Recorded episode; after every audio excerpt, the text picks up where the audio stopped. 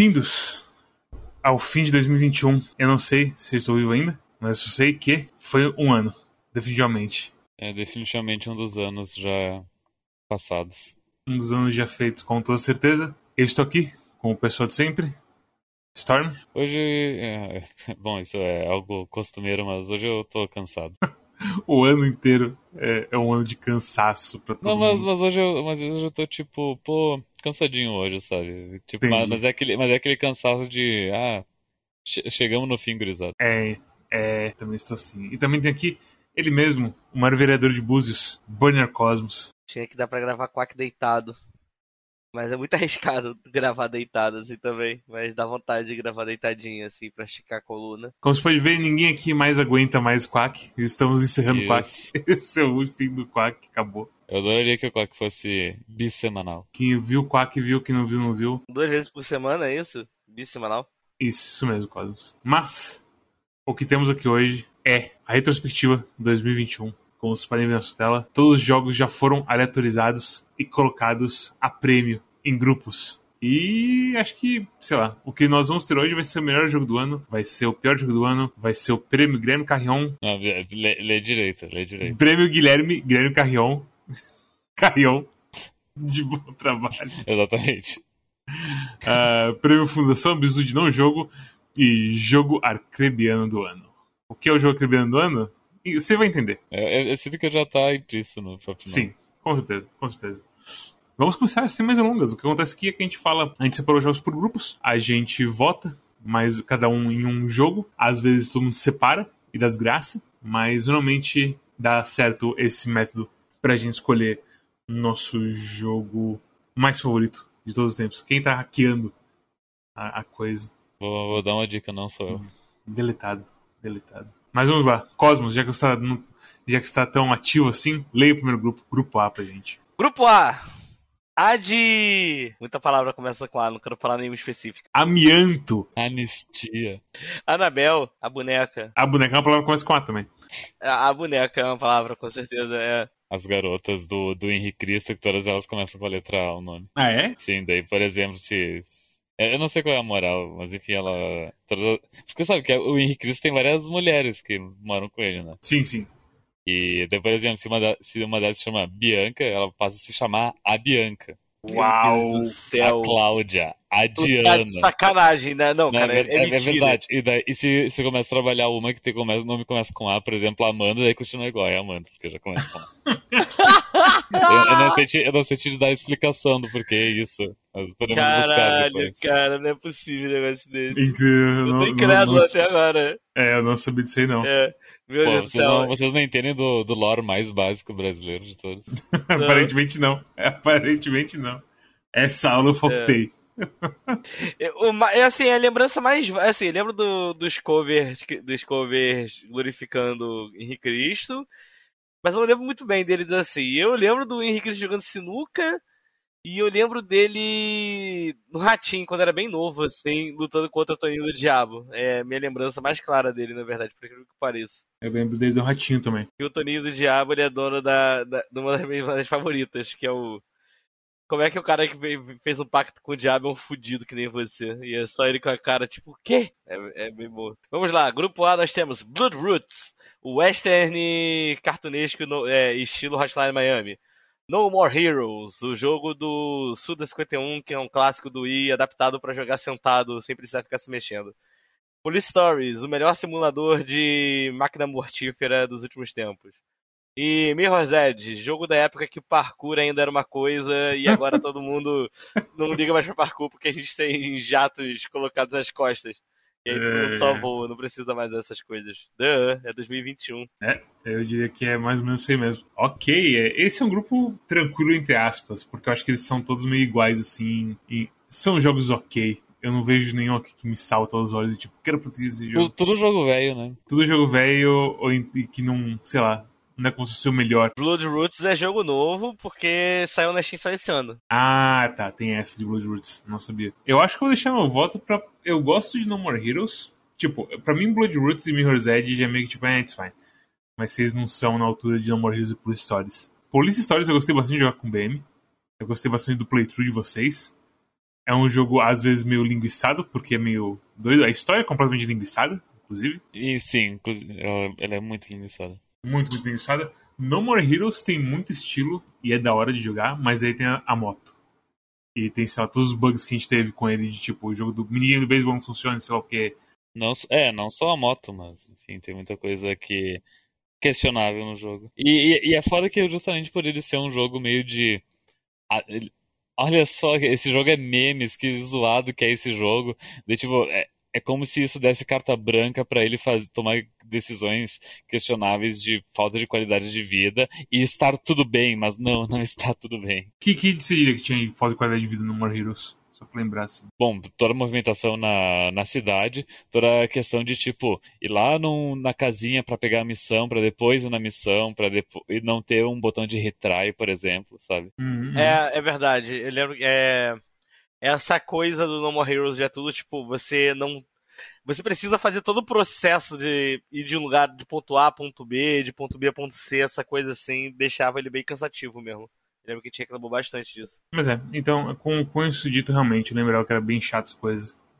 Eu vou cravar em Police Stories meu voto, então. Eu também voto em Police Stories porque não pude escolher o jogo como o jogo melhor com amigos, porque o jogo ele lançou em 2018, apesar de ter tido um super revamp esse ano. Sim, isso é bom lembrar, né? Porque antes não tinha nem arma diferente, agora tem outras 2018 ou coisas. 2019, é, é antiguinho o Police Stories original. Não faz mais diferença que eu vou votar, mas eu vou votar no Blood Roots, porque o Blood Roots ele é, é um dos jogos que estão na minha memória ainda. O único advogado de Bloodroots no mundo inteiro. Calada. Ok, Fala isso é, porque é verdade. próximo grupo, sabe? Antes que você cause mais incidentes internacionais. O, o, o Storm Dragon, nosso novo fã do, do Hawaii Fridays, de Blaze Ball. Ou talvez do Seattle Garage, eu tô me decidindo. É verdade, tá, você gostou bastante do Garages, é verdade. Vamos lá. Enfim, mas os dois têm boas histórias. E pro... É que eu só li as histórias deles dois. Tá? Eu preciso, é, depois me passa onde você encontra essas histórias, porque eu não, tenho, eu não sei nem do, do, dos É, é, tipos de é, é o aí. wiki, é o wiki, É o wiki do, deles? Do, do Blaze Porra, Ball. Eu- Blaze Ball vai estar no Quack ano que vem, provavelmente. Grupo B. B de. Bosmos. eu Ah, eu tô acostumado a falar bem de Bosmos. que eu não- Pô, eu tinha esquecido dessa, desse lore do, do Bosmos, do Dosmos, o Fosmos. É, Ai, A caralho. de. A de A Cosmos. a Osmos. Ah, cara. A Osmos é muito nome de, de vilão de JRPG. É verdade. Tá aí um- uma sugestão de nick aí, quem quiser. Grupo B é constituído de.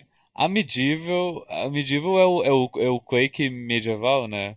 É o Mais Quake recente. mágico, eu É diria. o Quake, é o Quake mágico, exatamente. FPS, boomer shooter, ah, legalzinho, fases interessantes que vão de castelo medieval até cenários não euclidianos. E aí, bolas de água que você meio que flutua por elas no meio do ar e o cara quatro. Pirâmides malucas também. Arquitetura, no geral. Muita simbologia no jogo.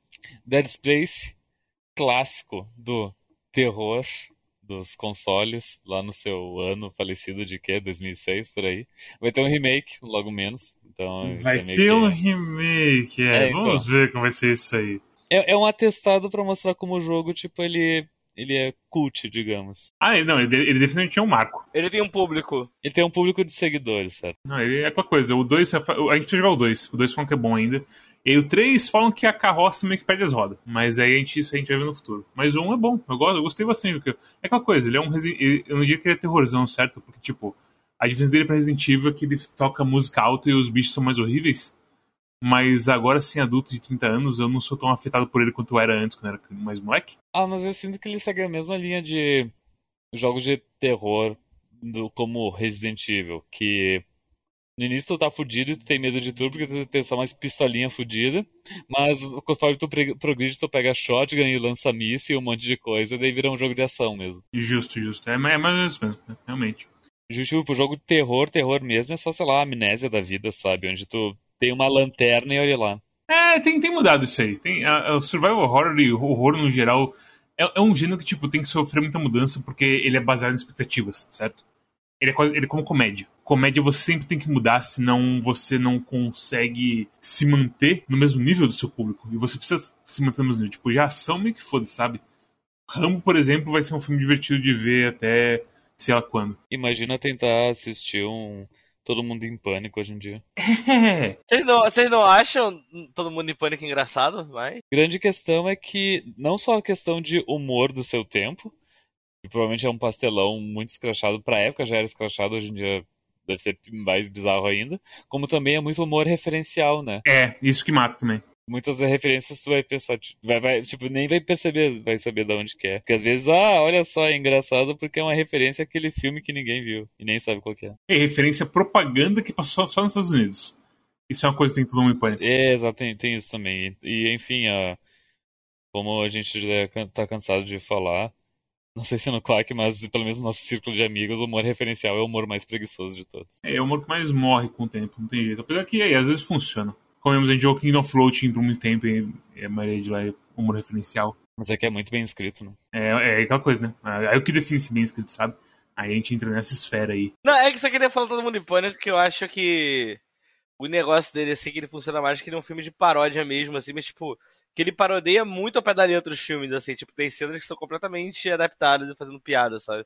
E se eu não, e se eu não vi esses filmes, eu ainda vou aproveitar é, Sabe, é isso que é um negócio que é muito doido. Tipo, ele é um humor referencial muito mais bizarro do que o referencial, assim, tipo. Uma coisa ter uma cena ou outra, mas ele tem um filme que é três filmes costurados em um só. É tipo um Kung Po sem ser, tipo, só pegando as cenas do filme e editando boneco, sabe? Os caras re recriando cenas, assim. É completamente aleatório. Sou random. Low Soul Random. Próximo jogo é o marco de tecnologia e crítica do ano de 2021. Ou 2020, quando que ele lançou, nem me lembro mais. Acho que foi, foi final do, de 2020 que ele lançou, né? O senhor Cyberpunk 2077. Ele foi um dos primeiros jogos que a gente fez review nesse ano, não foi? Ou tô viajando já? E foi, foi tipo o primeiro ou segundo jogo do ano. É, foi é, o segundo. Foi o segundo, o primeiro foi o Fim de Forest, que a gente já tinha preparado pra. Isso, pra a, gente, a gente tinha deixado é. engatilhado pra ser o primeiro. É. Daí a gente ficou jogando Cyberpunk em dezembro, início de janeiro, e daí quando a gente voltou para as nossas casas das férias, daí a gente gravou com o personagem. É, eu queria comentar do, do Cyberpunk, só que na minha cabeça foi um jogo assim que foi embora meio rápido, que eu não curti muito e tudo mais. Mas olhando aqui agora da minha Steam, porra, foram 100 horas jogadas nele. Apesar de é um jogo coisa, um jogo aberto. É, sabe? Eu realmente, eu realmente botei um tempo nele. Não, não lembrava ter sido tanto. Ele talvez acabe entrando na, no futuro. Vai ter gente falando, ah, esse é meu jogo, relaxa e aproveite. Esse tipo de coisa, assim, sabe? Mas ele, no fim, ele não. Sabe? É, é, Cyberpunk é um jogo muito engraçado, porque tinha muita expectativa em cima dele que ele nem tinha feito a promessa, sabe? Tem, tem, em volta do Cyberpunk 2027, 2077 tem coisas muito malucas. Muito, muito malucas. Mas no final eu acho que até para quem tinha poucas expectativas com ele, ele foi um, uma coisa meio de desamparo no fim das contas. Enfim, certamente um dos jogos já jogados, mas eu não faço a menor ideia do que foi feito no, no jogo de lá pra cá. Eu cheguei a ver um, um, um vídeo recente de um cara, um cara mostrando assim. E parece que não mudou muita coisa, não, sabe? É, é, é, é o que o cara falou. É, tem muita coisa que o pessoal reclama que não vai ser patchzinho que vai corrigir. Que é tipo. Esse jogo ele tem umas coisas que, tipo, tá na essência do jogo, sabe? Tipo, só se eles chegarem e refizerem mecânica, refizerem alguma coisa de, tipo, refizerem o jogo mesmo num patch 2.0 da vida, alguma coisa assim. Porque por enquanto que eles estão falando que estão lançando um monte de coisa, mas é tudo mais uns patches de tipo de gráfico mesmo, de bug. Não teve nenhuma mudança significativa agora que compense você, tipo, ter esperado um ano para jogar, entendeu? Tipo, dá pra esperar mais. Tá é, é, aquela coisa, eu acho que o Tim Rogers até falou que, tipo, eu, eu assisti a porra da review de 50 mil horas dele lá, com o método dele. E no fim das contas eu senti que ele meio que copiou o Quack, lógico, porque o Quack é claramente o, o meta de reviews. E ele falou, ele meio que chegou na mesma conclusão que a gente chegou no, no, nessa review do, do Cyberpunk, que tipo, o problema não é nem os bugs e as coisas em volta estão explodindo. O problema é que o cerne do jogo não é tão fantástico quanto era esperado. E mesmo que venha de express nada, ele é um jogo que é morno, assim, no fim das contas. E por último, Heroes of Might and Magic 3, que foi um clássico na sua época, de, de estratégia e estratégia por. Não é por turnos, é estratégia por. É, dá pra dizer que é por turnos, né? É, é de turno, é de turno, é de turno. É, você tem turnos em turnos, eu diria, certo? Porque tem as batalhas. Por aí vai. Eu ouvi dizer que você gosta de turnos, então coloquei é, turnos dentro dos seus turnos. É, basicamente essa doideira aí. É. Mas é bem interessante, eu joguei muito na minha infância e graças a Deus a gente tinha chamado o Saga para gravar junto, porque o Saga ele tem uma memória muito, tinha uma memória muito melhor do que a minha sobre os detalhes do jogo. Sim. Então foi um bom episódio. Foi um bom episódio. Pra contexto histórico, porque a gente jogou e foi interessante jogar de novo, mas não sei, acho que já passei da fase de jogar ele. Sofrido de jogar ele hoje em dia. É, foi bem sofridinho. Eu, eu tentei aprender, mas foi, foi complicado. Isso consegue me ajudando tudo mais, mas assim foi complicado. É, pra mim foi um dos piores jogos, assim, do ano. Sério? Tipo, Caralho. é, não sei, tipo, tipo, não que o jogo fosse ruim, assim, mas que eu realmente não consegui me instigar a jogar, assim, tipo, realmente foi foda, assim, tipo, ah. Tipo, queria ter gostado mais, porque a galera fala muito bem, vocês falam muito bem, todo mundo se divertiu, mas eu senti um pouco a, o peso da interface, assim, de jogar, assim, não, não, não me interessei muito em fazer o esforço necessário pra conseguir jogar o jogo, sabe? É curioso porque esses jogos antigos, quem não jogou na época tem a dificuldade com a interface e pra mim tem umas coisas que são tão naturais, tanto nele eu me lembro do Roller Coaster Tycoon, vocês também apanhando pra interface e, tipo, pra mim é uma coisa tão simples construir a estradinha e montar os brinquedos e tudo mais. Eu acho que é uma coisa que com o tempo você não esquece, né? Uhum. Mas aqui, pra mim, foi foda. Aqui eu vou cravar Midview. Eu acho que ele não é o melhor boomer shooter que a gente jogou esse ano, mas ele é um boomer shooter divertido e eu queria que a dificuldade dele fosse um pouco mais acertada, especialmente em questão de chefe. Mas ele é o melhor desse grupo pra mim. Pois é, os chefes dele é só. É, é só segurar o botão até eles morrerem. É, só chegar com o especial estourado e matar o chefão num, num, num, num tiro só, sei lá. Ah, mas se vocês jogarem na dificuldade Hell on Earth, o Plus Ultra Advanced Extreme Violence, aí é outra coisa. Não, mas é que tá. E o problema é que se eu jogasse no hard, eu ia sofrer em certas outras partes. Sim. Especialmente do episódio final ali. Mas eu ainda gosto bastante de Medieval, eu gosto das armas dele. Cara, ah, já vou matar logo esse grupo, porque eu vou de Medieval também, assim. Porque, sendo sincero, Dead Space eu cheguei a gostar, assim, mas eu, tipo, lembro que não foi muito pra mim, assim, tipo, no final das contas eu achei que ele- eu esperava que ele fosse clicar mais. Quero jogar muito dois, assim, porque eu acho que tudo que eu tava reclamando do Dead Space internamente, o 2 corrige, pelo que eu já sei. Eu vou te falar o seguinte, aqui pra mim, a Medieval e Dead Space são bem próximos. Mas a Medieval é melhor assim, um, um passo melhor assim, no fim das contas. É, o Heroes of Might Magic eu já falei, só depois que 2077 foi uma surpresa, assim como falei, que, tipo, realmente foi, foi, foi legal ter jogado no lançamento, mas infelizmente não, não era o que, a gente queria, o que eu queria, assim. Mas a Medieval é muito foda, e a Medieval é um jogo que pra mim, quanto mais tempo tá passando dele, assim, mais eu sinto vontade de abrir e jogar uma, uma fase de vez em quando, sabe? Porque o jogo realmente ele é, é muito bom e marcante. A Medieval também, eu, eu. Pra gravar o Quack, eu joguei tudo menos as últimas duas fases. Daí, dois meses depois, olha, eu tenho a Medieval instalado, Deus, zerei o jogo. o, que é, o, que é, o que é grandes coisas, porque geralmente eu não encosto mais em Aí a gente jogos do só solta a mão de Deus e vai embora, né? Exatamente. Mas, enfim, ah, é um jogo bem interessante mesmo. E comparado às outras escolhas, é que também a gente é enviesado a escolher jogos mais recentes na retrospectiva para vencer os grupos. Com certeza. Com certeza. Até porque é o jogo do ano. Mas é aquela coisa, a gente quase escolheu o Payday 2 como jogo do ano. É. Ou acaso não permitiu. E daí a gente acabou escolhendo um jogo muito melhor que o Payday 2, que foi Overwatch. Todo, todo ano vocês me lembram disso. Todo ano vocês me lembram É, disso. é importante. Todo ano vocês me lembram disso. É, É não, é realmente. É... É importante mostrar que nem nós acreditamos muito nas nossas métricas. É, exatamente. Mas grupo C. No grupo C nós temos Murdered by Numbers. Que é um. Como é que é o mesmo nome do coisa? One, two, three. Sim, é Picross. É, É, é, Picross. um, é um nonograma, se tu quer ser Nonograma. específico. Ok. É um Picross com Phoenix Wright, mais ou menos. Exatamente. Temos Metroid Dread, o primeiro Behemoth aqui aparecendo. Pipo, pipo, po, po, po, po, po. Filho, vai na porta. Pipo, po, po. Não, mãe. Ou eu, na, na- no TGA, quando Metroid Dread, acho que ele ganhou o melhor jogo de ação. E daí começou a tocar a música do Metroid Dread. Pum! e daí eu pensei, ué, estourou o som, o que, que aconteceu? Imagina você na cabinezinha lá de som e tendo que ligar um brrr na sua orelha. Tenebroso. Mas é, Metroid é que pra mim é o melhor Metroid do mundo. Temos também Eastward, que é um jogo de aventura. É. Aliás, não. O combate e a história meio que É. desmancha no meio. Eu nem, eu nem sabia que esse jogo era- uma, era uma grande expectativa do ano e ainda fiquei decepcionado. Esse, essa é a descrição perfeita pra ele. Não tem como, como definir Eastward além disso aí. Parabéns. A única coisa que eu sei disso, acho que, acho que foi o Rinks que disse, ô, isso é de- jogão, hein, quando sair. Eu, eu acho que a gente falou alguma coisa desse tipo. É, foi, inclusive foi por ele que a gente pegou o Eastward. Ele, ele que, que empurrou a review toda de Eastward. Foi por causa, por causa dele que Eastward tá nessa, nessa lista aí hoje. E por último, mais ou menos importante, temos Wildfire, que é o jogo de stealth e de mexer em elementos e colocar fogo em coisas, espalhar com fogo. É um Far Cry 2D misturado com Dishonored sei lá, outros jogos de stealth tipo Gunpoint. E tinha outro jogo de 2D stealth que eu tinha falado na hora pro criador do jogo que eu, que eu cravei qual era, mas não lembro agora. Mas é, muitas coisas de Wildfire. Wildfire é muito bom. E eu já vou cravar para mim que aqui é Metroid Dread. Mas eu quero deixar o Wildfire como provável jogo bom trabalho do ano. É, o foda de Wildfire é que ele, ele é de 2019, eu acho. Ele é, ele é antiguinho. Porque quando eu fui escolher ele como jogo do ano do, do, do Steam Awards, eu só achei o Wildfire da menina com guitarra, eu não achei o Wildfire de verdade. Ah, sim, verdade. Eu acho que é o final do ano passado, uma coisa assim, não lembro agora também. Uhum.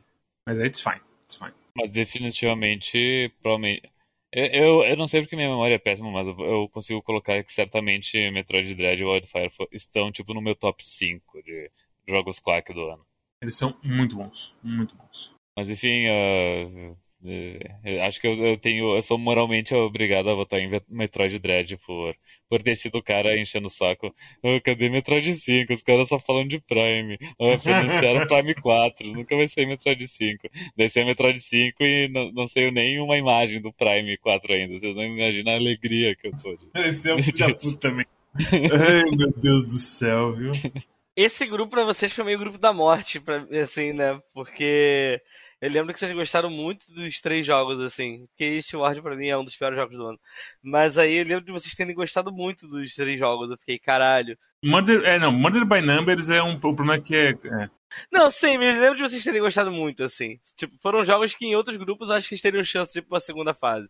Só que o Metroid Dread veio realmente arregaçando. Ah, sim, não, tem jeito, não tem jeito. Tipo, é, o áudio. É, é, o meu voto, inclusive, não sei se eu falei que é Metroid Dread. O, o elogio a ser feito sobre Murder by Numbers, que eu acredito que a gente falou no review e eu repito agora, é como ele lida com questões de LGBT e trans eh, especificamente. Eu acho, eu acho que os bonecos como um todo são muito bem escritos e aí eu acho que tipo essa parte acaba sendo natural também. Certo? Exato, esse é, esse é o meu ponto. Esse é o meu ponto, tipo. O pessoal no Murder by Numbers eles são bem genuínos, sabe? Eu sinto. Eles são bem de boa assim um com o outro.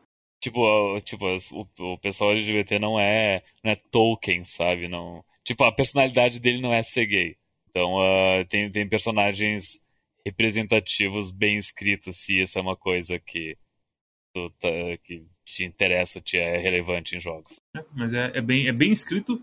O meu problema com ele é que ele é todo nonogramas a um ponto que eu só ativei o modo de, de resolver sozinho. Tipo, até, até eu que sou, sou nerd de, de nonograma e picross, eu, eu fiz isso também porque. Porque, enfim, tinha que gravar Quack eu queria ver a história, sabe? Porque é um jogo longo, é muito nonograma. Grupo D, D de Dosmos. A gente tem Boomerang X, o Boomer Shooter de Boomerang. A gente tem Everhood, porque usar droga é bom demais, criança. Não, a gente tem. a gente tem Kunai, o jogo de Game Boy Advance de que sem querer a gente comprou na Steam. E a gente tem What Remains of Edith Finch, um filme que a gente acabou alugando sem querer aí também de Edith. Pô, tá aí daí grande, grande indicação pro não jogo do ano. Não o jogo do ano, é, exatamente. Realmente. Vou falar que esse grupo, pra mim, complicadinho, porque eu gosto muito de Everhood e de Boomerang X. Tá foda. Principalmente que depois que hoje em dia eu percebi que eu sou muito mais um cara de tiro do que um cara de história.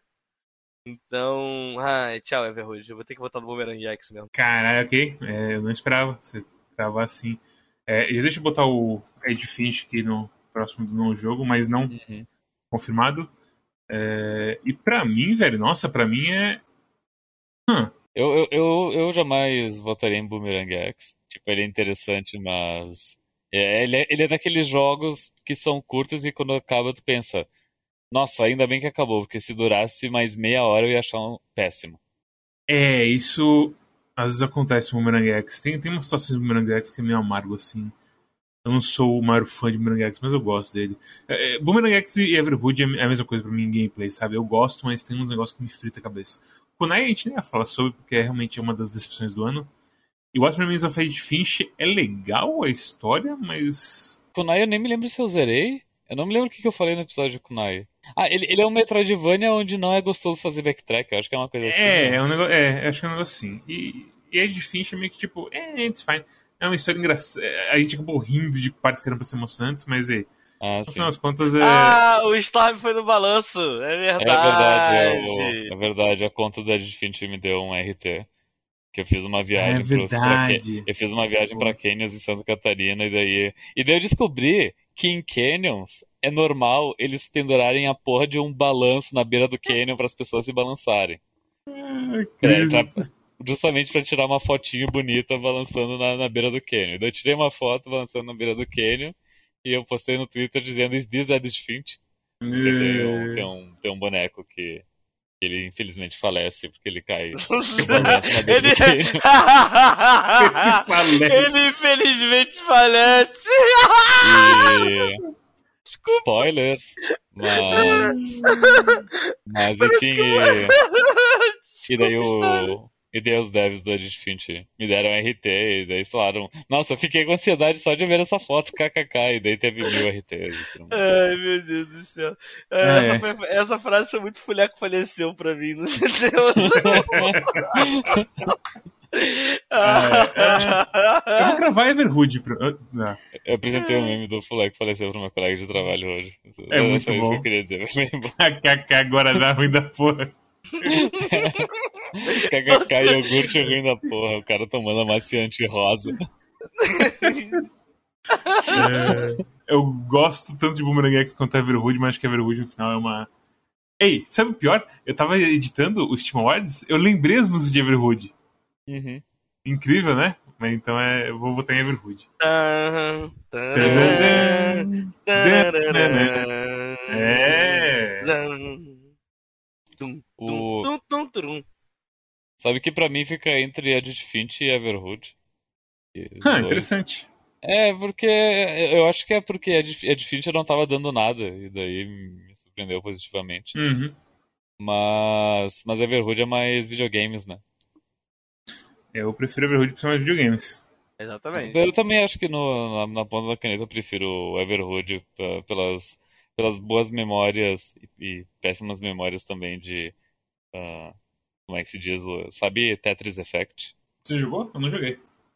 É, é- ah, não, você um diz o. o- Ah, tá, não, desculpa. Isso, tá falando do até- efeito. Isso, o efeito mesmo. É. Joga Tetris. Effect no, na Wikipedia que vai te dizer que basicamente se tu, se tu faz uma ação repetitiva por muito tempo, quando tu fecha o. que, que envolve montar padrões, quando tu fecha os olhos, tu. Tipo, a tua mente, ela, naturalmente, ela, ela, vai, ela simula padrões pra continuar montando. Isso, Ah, isso se ah. chama Tetris Uhum. Effect, que é- acontece quando tu joga muito Tetris. Mas acontece pra qualquer tipo de, de situação de montar coisas rápidas. Pensa, tipo, sei lá, qualquer puzzle de Puzzle Pirate, sabe? Ah, sim. sim. Ah, e enfim, ah, em Everhood também, daí tipo, tu fecha os olhos e daí tem ali a, os botãozinhos do Guitar Hero avançando, sabe? Mas enfim, eu, mas enfim, eu voto em Everhood também. É mais videogames. Cara, a gente não quis falar muito da história sobre as por causa de spoiler, assim. Mas. Vocês deram gargalhada em algum momento no jogo, assim? Porque eu lembro de ter dado gostado É de gargalhadas. Não, no Everhood, na verdade. A na Everhood? É. Acho que. Na Everhood eu lembro de me divertir em certos lugares e Tipo, ficar na- horrorizado em outros. Ele jogando RPG, por exemplo. Sim, sim. É, de... É é, parte que é bem engraçada, assim, É- pra mim. é bem assim. Everhood é um jogo bem gostosinho. E aí ele passa pra parte mais darkness, que vem depois. E, e eu acho que ele acerta todos os. A- as coisas emocionais do Everhood me acertam bem, assim, todas as cordas. Ele me, ele me toca muito bem, assim. Pô, eu tava lembrando, assim, que. No episódio acho que nem falei tanto, mas o Mago Verde é um, episo- é um boneco que eu gosto muito, assim. Sim. tipo, Se tivesse uma, uma categoria pra gente de melhor personagem do ano, assim, do Quack, eu botaria o Mago Verde com certeza como Mago Verde é bem concorrente. bom. Porque ele era um personagem muito divertido, muito bem escrito, assim. Até o momento que ele era, tava contra você, assim, era divertido estar contra ele, assim. Parabéns, Everhood. Vamos lá. Storm, grupo E, de Eosmos. Grupo E de Estou gravando o último quack do ano. Primeiro é In Other Waters, que também é um forte candidato a não jogo do ano. In, Other Waters é, é uma, é uma interface muito bizarra que não dá pra chamar nem de videogames, nem de DOS, nem de iPhone do teu pai que tu não consegue fazer nada nele. E tu supostamente tá embaixo da água com uma. Ah, não, tu é uma inteligência artificial, né? E tu tá navegando com uma pessoa. Uma Isso, menina, exatamente. talvez. Você sabe o que é bizarro? É, desculpa, eu tava tentando encontrar, achar o momento de- certo de entrar. Quer continuar? A gente tá falando de não um jogo, mas o Seth, aquele youtuber que a gente gosta, ele conseguiu desenterrar um jogo que é igualzinho de navegação de mapa, assim, chamado High Fleet. E eu fiquei muito bolado que eu tava assistindo o vídeo da gameplay e eu falei, velho, é muito estranho, porque ele, a navegação do começo parece muito. Vou, vou te, eu joguei, eu joguei High Fleet e já te dou a letra que não é nada parecido. É. Porque eu achei engraçado, porque eu olhei a tela assim, tipo, fazendo um monte de coisa, mas é muito pontinho que você vai clicando, A sabe? High Fleet, você tem muitas funções naquela coisa toda.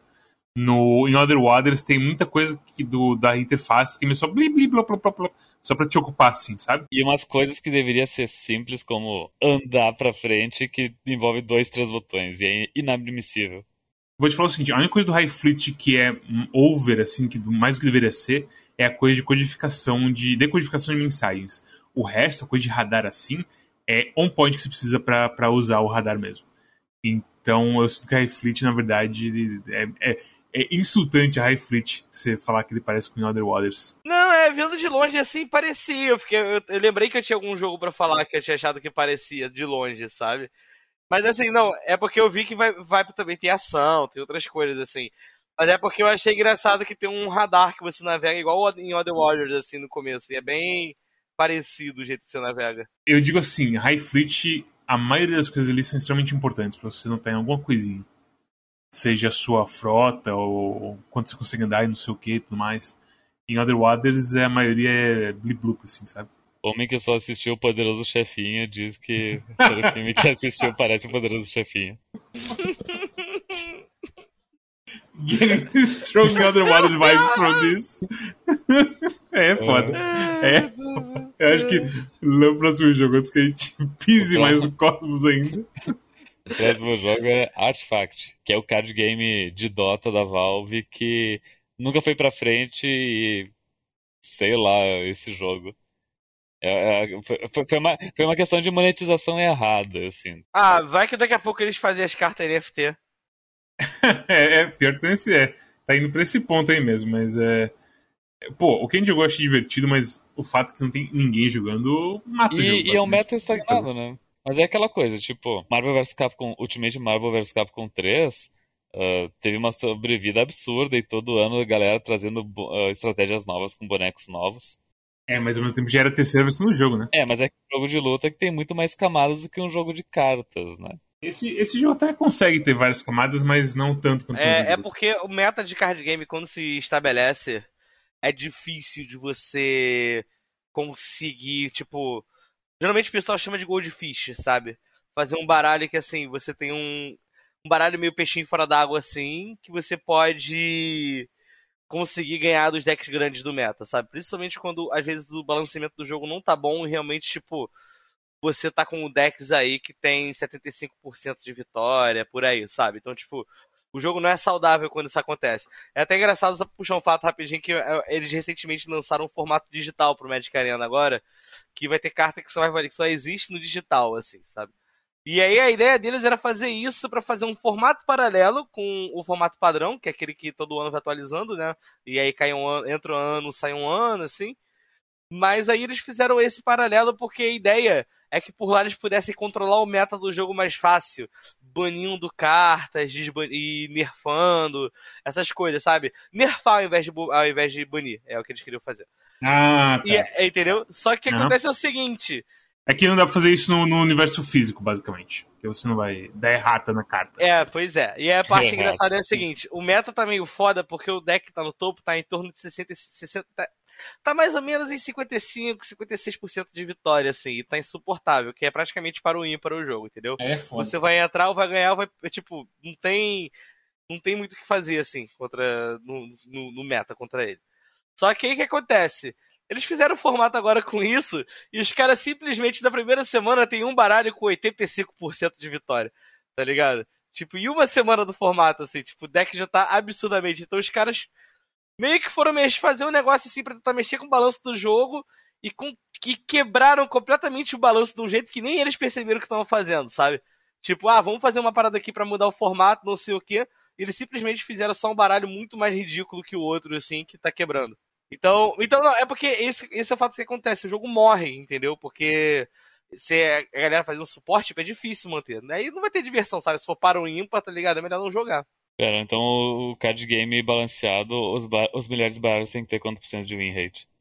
Ah, cara, de preferência em torno de 35% de vitória. 30, 35. Então, então o que tu tá me dizendo é que para o ímpar não é balanceado, mas Jockey Pô é balanceado. Tem mais camadas. O, o problema é que tem um deck que é muito forte, certo?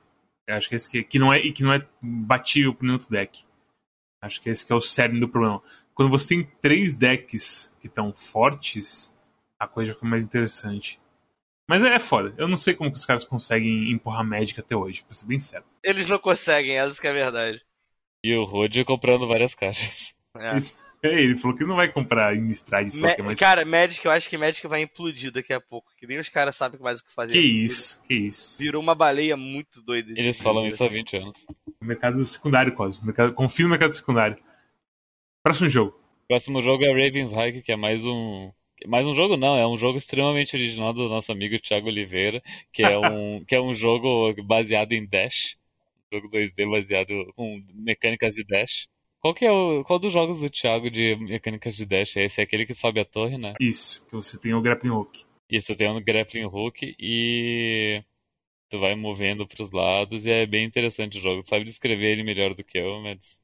Sei, você tem uma mecânica de você jogar um gancho e se puxar loucamente, só que você tá sempre caindo e tem vários perigos e tem vários. Às vezes tem uns extras pra você pegar e às vezes tem umas switches pra você ativar antes de fugir. E é basicamente um jogo de apertar botões e ir bem rápido porque você não O tem outra timing escolha. é bem, porque... é, o timing é bem ah, preciso e é, É. bem gratificante tu conseguir fazer as coisas bem Exatamente. É muito bom aprender a jogar esse jogo mesmo.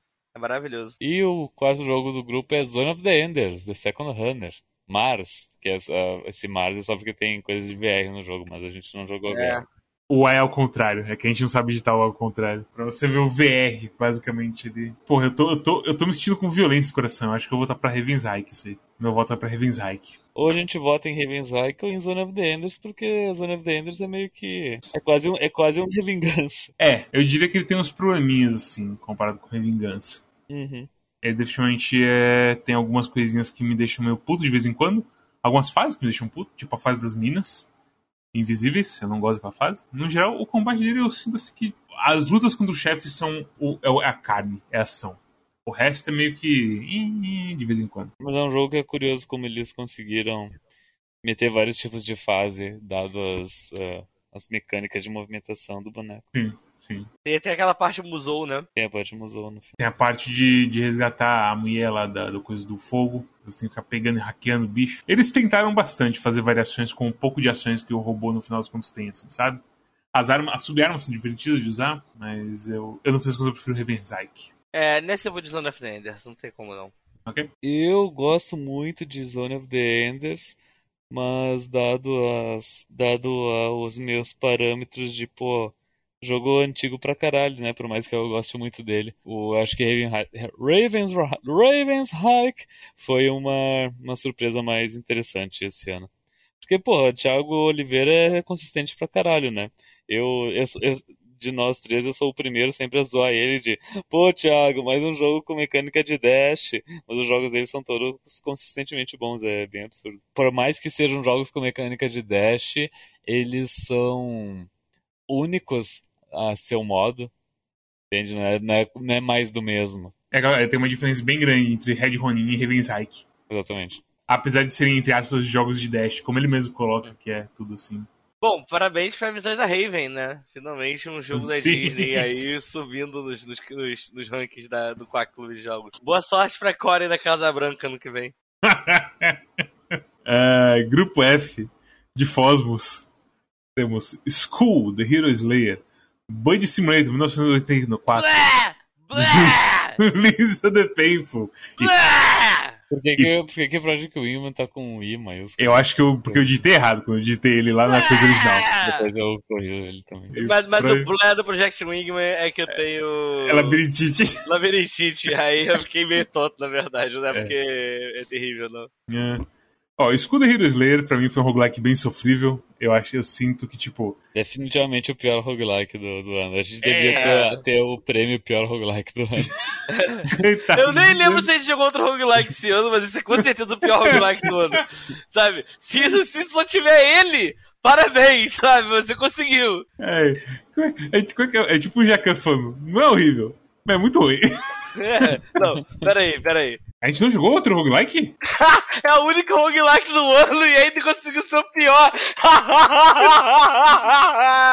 é, parabéns. parabéns. Cara, eu gostei muito porque foi um consenso geral, assim. Foi tipo, a gente nem, a gente, a gente nem pra pensar se jogou outro roguelike do ano. A gente só falou, pô, foi o pior roguelike do ano. Sabe? Tipo... Gente, é que a gente jogou dois roguelikes bons por fora, que é o Gunfire Reborn e o Coisa, o Risk of Rain 2. É verdade. A gente tá com isso na cabeça, porque a gente falou que é o pior. É. Mas é tipo, eu vou te falar que não é horrível, mas o problema é que, tipo, as coisas de upgrade, umas upgrades serem muito poderosas e outras serem muito bosta, me deixou bem machucado com esse jogo. Mas é isso, tipo. Tem, tem gente que gosta dele, tem, tem gente que gosta desse jogo. E, é, e, é aquela, e é aquela coisa, os caras estão lançando patch ainda, é aquele jogo que provavelmente daqui a três anos vai ser outro jogo completamente diferente. É, é, é, é, é, e, e assim que ele não, ele não te dá muito espaço para aprendizagem também, tipo, ele te pune muito por qualquer erro que tu toma. E daí é meio frustrante porque tu quer pegar os itens lá pra upgradear e pegar as passivas e ficar mais forte. Mas demora demais, sabe? Pelo menos no início, pra tu avançar. A não ser que tu pegue uma build muito roubada o que é um problema de muitos roguelikes. Exatamente. A coisa de passivas que demoram para aumentar de nível é uma coisa bem em jogo chinês. Que tem Gunfire Reborn e tem nesse também. É interessante isso aí. Que eles têm essa coisa mais, tipo, a favor do grind, assim, no fim das contas. Mas é, Bud Simulator 1994, uh, o jogo, a proposta do jogo era você ficar meio enojado e desgastar a cabeça. Então, parabéns. Fora isso, é uma coisinha meio meta, foda-se, sim, que até que funciona de vez em quando, mas na maioria das vezes é só dor e sofrimento no geral, assim. Zero paciência pra Blood Simulator. Pra mim é o pior jogo do ano. Um, dois, possivelmente o pior, mas é. Esse, quando, quando eu falei que esse é o grupo, esse é o grupo do, do vomitaço, não é exagero, não. É. Lisa the Painful é vomitaço pra você também? Ah, eu gosto de Lisa the Painful, mas né, depois, depois do Quack, da gente conversando assim, eu, eu repensei um pouco as coisas que você gosta de jogar, assim. Liz the Painful pra mim foi bem doloroso mesmo, porque é bem assim. É. O Liz Painful eu sinto que, tipo, escolhe uma mão. E não importa como eu escolho, toma um tapa na cara, sabe? Eu acho que é isso. e é meio que é a proposta eu consigo, dele. Eu, eu consigo ver uma cena de tipo, ó, oh, Mads, escolhe uma das mãos. Daí, daí ah. tu escolhe uma e te dá um tapa na cara. E daí tu fica. Uh, o que, que tinha na outra? Daí dá um segundo tapa. tapa. É, eu, eu exatamente Uma, uma cena meio Chaves, meio sai é. de baixo, sabe? É, o único jogo dessa lista inteira que eu decidi, eu vou zerar no YouTube, foda-se. então tá aí, essa é a minha review de List the Painful. E Project Human pra mim é o meu amor do meu coração na minha vida. Tipo, é, a gente precisa muito de jogos como esse Combat, e eu acho que todos os jogos de navinha deviam pensar primeiro como que meu jogo pode ser melhor do que os controles de Ace Combat. Inclusive, tem jogos que a gente provavelmente vai jogar nesse ano que vem que vão, vão ser feitas essas perguntas a, a eles, basicamente. Mas é, eu nessa reunião que eu voto aqui é Project Minion, porque Project Minion é bom demais. Eu sei que vocês têm outras opiniões sobre jogos desse tipo, mas para mim eu não tenho como negar. Eu sei qual é a minha, minha escolha, mas eu, eu vou deixar o Cosmos votar primeiro. Eu vou votar em Lisa the Painful. Nice. Eu voto em Project Wingman também. Eu, eu, eu vou te dizer assim: olha, desses quatro jogos, o único que eu zerei foi Budget Simulator. E geralmente zerar um jogo é um. é um. é um indicativo de qualidade, digamos. Competência básica? Competência básica, justo. Mas nossa, a Lisa Painful é completamente dodói das ideias para mim. Eu não, não consegui jogar, não consegui nem zerar no YouTube. Não, simplesmente não gostei do jogo. E daí agora entra o Luigi Ligoc dizendo: Mas você tem que entender que precisa dar liberdade para os devs fazerem e testarem as coisas, porque isso abre espaço para novos jogos e tudo mais. É um terrível, Lisa The Painful. Daí eu também consigo ver uh, Lucas Q me ouvindo agora e dizendo: Nossa, uh, discordo totalmente. Então, enfim, nós não, não recomendo Lisa The Painful para ninguém. É muito, é um jogo muito sofrido mecanicamente. Antes fosse sofrido, pô, sei lá, tem um filme so que é sofrido de ver, mas tipo, vale pela experiência, não. Lisa de Tempo é só, É só, é só, é só Ah, tem, tem, tem sofrência no, na história também, eu acho. É, mas, mas eu sinto que vai ter traduzir isso pro gameplay também. é, É, Tipo, por, foi, por que é. eu estou continuando a jogar isso? Por que estou jogando roleta russa com os meus bonecos? Exato. Pô, eu tava pensando nessa parte já. É, então. Eu, eu, eu me diverti bastante, na verdade. É, inter- é aquela coisa. É interessante. E é aquela coisa, eu, eu sinto que tem. Eu, eu, com o passar do ano, eu fiquei mais Luigi Ligok das ideias, assim, sobre jogos. Mas Is the Painful ainda é muito, é muito apimentado pra mim nessa, nesse quesito aí. Ah, mas enfim, ah, o- como eu disse, meu voto é Project Wingman, porque mesmo sendo um nugget, eu me diverti jogando ele. E tipo, ele. A história peca comparado a esse Combat. Com né? Até- certeza. Até comparado ao Ace Combat 7, que tem a história mais é de todo. É, Aham, aham. É porque tem, o Project Wingman tem um grande problema de que ele não tem set pieces boas. Uhum. As set pieces tem, para não falar assim, não que ele não tenha set pieces boas, desculpa, falei errado. Ele tem set pieces Tão boas, marcantes. e, mas não é tão marcante, e o jeito que eles usam as set pieces deles é uma coisa meio estranha, que eu não compactuo do jeito que eles fazem. Eles fazem de um jeito muito que até narrativamente eu sinto que fica meio tonto, mas porque tem, tem literalmente tem um cliffhanger no tem um segredo em Project Wingman. Tem alguma recompensa que o seu grupo vai ganhar por ter feito as missões que, não- que ninguém sabe qual é. E, sei lá, é meio bizarro. Que, a história basicamente não é muito resolvida, mas é resolvida. Tipo, E a ele- história dos personagens e- é resolvida. Mas a história do macro ficou bem extremamente aberta. E eu gostaria de indicar Project Wingman pra pior nome de jogo do ano. É, não, pode, pode, pode, não, pode colocar. Vá à vontade. Ai, meu Deus O do céu, tempo que eu Project- fiquei. Assim, tem um cara chamado Ace Combat Fan, certo? Ele é um cara que eu não sei o que ele faz, mas ele é um cara muito estudioso. Ele sabe japonês, ele sabe inglês, ele sabe português. Ele é brasileiro, não sei de onde que ele é. Mas ele. E ele também gosta muito de simulador de voo. Não que Ace Combat e Project Wingman são, na verdade, são jogos arcades de voo. Exato. E aí ele começou a falar de Project Wingman, não sei o que, eu falei, é, simulador. Não olhei o vídeo. E eu abro o vídeo e ele tá jogando um Ace Combat e eu. Que isso? E tipo, isso já, sei lá, do- um ano depois que ele começou a falar de Project Wingman. Completamente sim, pego no, no pé, no, no, no contrapé, por causa desse nome horrível aí deles. Então, é, pelo amor de Deus, troca essa porra de nome. Mas é, E que, que nome, qual que é o pior nome? Project Wingman ou G-String? G-String. aí aí você. Aí complica também, né? E se esse G-String fosse um jogo Ace Combat de arcade? Aí eu ia ficar sofrido, mais sofrido ainda. Pessoal, vamos jogar G-String. Ah, Madstone. Ah. Eu queria falar só que Project, Project Wingman, é, eu queria conseguir jogar mais, assim, mas pra mim é muito complicado o jogo de avião mesmo. E, porra, vou ser bem sincero que eu acho o. O, o, o, o menu de navegação do jogo no geral, né? A, a UI, assim. Bem, bem, bem, bem complicadinha, assim. Eu acho que poderia ser mais simpática, assim, pra newcomer. Ah, Até, até comparado com esse combat é meio sem explicações demais. Até comento isso que achei até engraçado, porque eu tava lembrando disso, porque tá no Game Pass agora e eu tava na casa do amigo meu e ele baixou o jogo, assim. E é sempre aquela coisa, tipo, ah, tá só jogando, sabe? Tipo, aquela incerteza do que tá equipando, essas coisas assim. Ah, sim, sim. Do que tá equipado, do que não tá, essas coisas, e só voa, meu irmão, tá ligado? Tem dificuldade tanto no Ace Combat quanto no Project Wingman de, tipo, entender o que que avião faz qualquer... O que que cada avião faz, sabe? Não, sim, só que o Project Wingman, além disso, é meio confuso o menu que mostra o que que você equipou, equipou ou não, entendeu?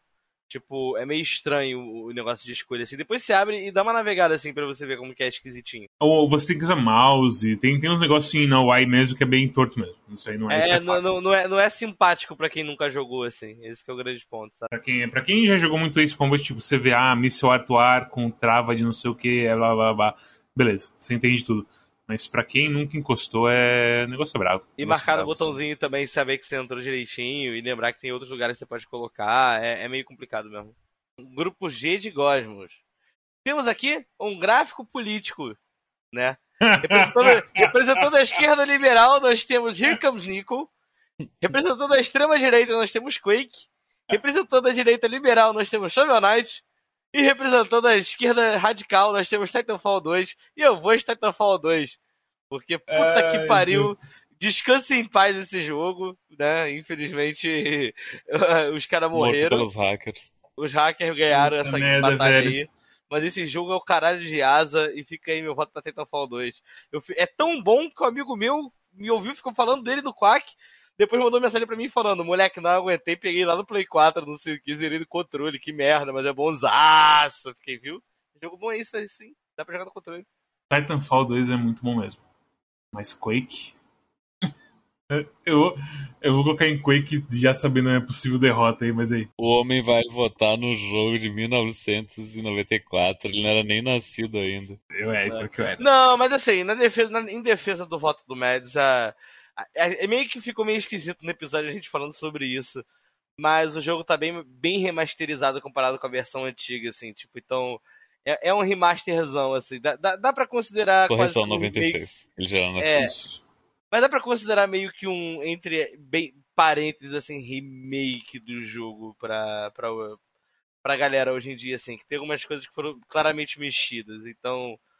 Dá, dá, dá, pra, dá pra entender, tipo, não só como tá voltando em jogo velho, porque é, é, um, é um remakezinho, assim, entre aspas. É bem bom mesmo, velho. É, como ele tá gostosinho de jogar. E como ele já era gostosinho de jogar, aparentemente, sei lá. É, Quake tem muitas ideias básicas revolucionárias. A gente falou bastante disso em, na review. É isso. É bom demais. Joga em Quake. Muito bom remake, sem brincadeira nenhuma. Ou nem remake master. Remake e outras coisas. Mas é. Quer falar como Here Comes Nico falha em ser o jogo que ele se propõe a ser? Ah, é aquela coisa, poderia ser mais fácil de encontrar as coisas, só isso. Tipo, tem, é umas coisas muito bestas, assim, que talvez não incomode muita gente, mas eu queria completar ele 100% e, e é muito complicado de completar ele 100%. Muito, muito complicado. Você não tem muito, assim, nenhum radarzinho para outras coisas, a navegação de vez em quando é meio bizonha, assim, para você encontrar segredos. O jogo não é vezes... tão casual quanto ele se propõe a ser. É, porque às vezes segredo tá numa árvore, você tem que se jogar de cabeça na árvore, sei lá, é meio estranho, meio estranho. Mas é, mas ele, ele é casual na mainline, assim, dele, sabe? Mas é, it's fine. It's fine. Tu pode não pegar as coisas se não, se não quiser. Exatamente, exatamente. Shovel Knight é Shovel Knight, né? Acho que dispensa apresentações. Shovel Knight é meio arcribiano, assim, das ideias, no fim das contas, né? Ele é meio que um Mega Man melee, assim, meio. Sei lá, difícil de falar dele de vez em é quando. É uma coisa meio. A gente já chegou num ponto em que Shovel Knight é tipo mais do mesmo, é tipo aquele arroz de festa que tá em todo lugar. Porra, o próprio próprios devs do Shovel Knight eles fizeram uma página no site oficial que é só listando todos os caminhos que o Shovel Knight já fez né, em todos os jogos possíveis. Mas é, é, bom, é bom. Só não é tipo fantástico como Quake Titanfall são. Sim, mas eu concordo que o Shovel Knight é bem acribiano das ideias. Não é ruim. É bom. É, é, mas enfim, pra mim o, o meu voto é Titanfall 2 também. Eu sinto que é um jogo mais atual e. Com certeza é atual. É, porra, é, tá sendo meu, tá sendo meu, meu, meu diferenciador de, de voto agora, uhum. que, que, me pende a votar mais em uma coisa do que na outra. Eu, mas, tipo, é estranho dizer isso porque todo, todos os boomer shooters começaram com Quake, certo? Uhum. Quake meio que revolucionou o gênero. Então, tipo, eu vou dizer agora, ah, Quake me parece tipo mais do mesmo do Boomer Shooter, certo? Mas isso é só eu uh, simplesmente ignorando todo o contexto histórico do jogo. Enquanto Titanfall 2, tipo, parece que muitas coisas foram introduzidas. Né? De, tipo, não só introduzidas, mas tipo, pegas de vários jogos e mescladas com num pacotinho bonito. Com mais uma historinha e um robô dublado pelo Vin Diesel. Essa, velho, essa, esse negócio daí de que tipo, você achou que era a porra do Vin Diesel como robô é incrível. Eu. É, então. É. Eu nem me lembro por que, que isso aconteceu. Eu não lembro, mas eu lembro que você fala, você fala família no começo, tá tão falta. É. Pois é, isso, família. Família. É. O poder mais, mais poderoso do universo. Mas vou te falar, Titanfall 2 é o jogo que me faz odiar mais ainda a EA. Parabéns, assim, por ser um, um lixo de empresa. E simplesmente enterrar uma franquia pra. Aquela coisa, né? Eles descontinuaram o 1, né? Não foi o 2. É. é. Eles pararam de vender.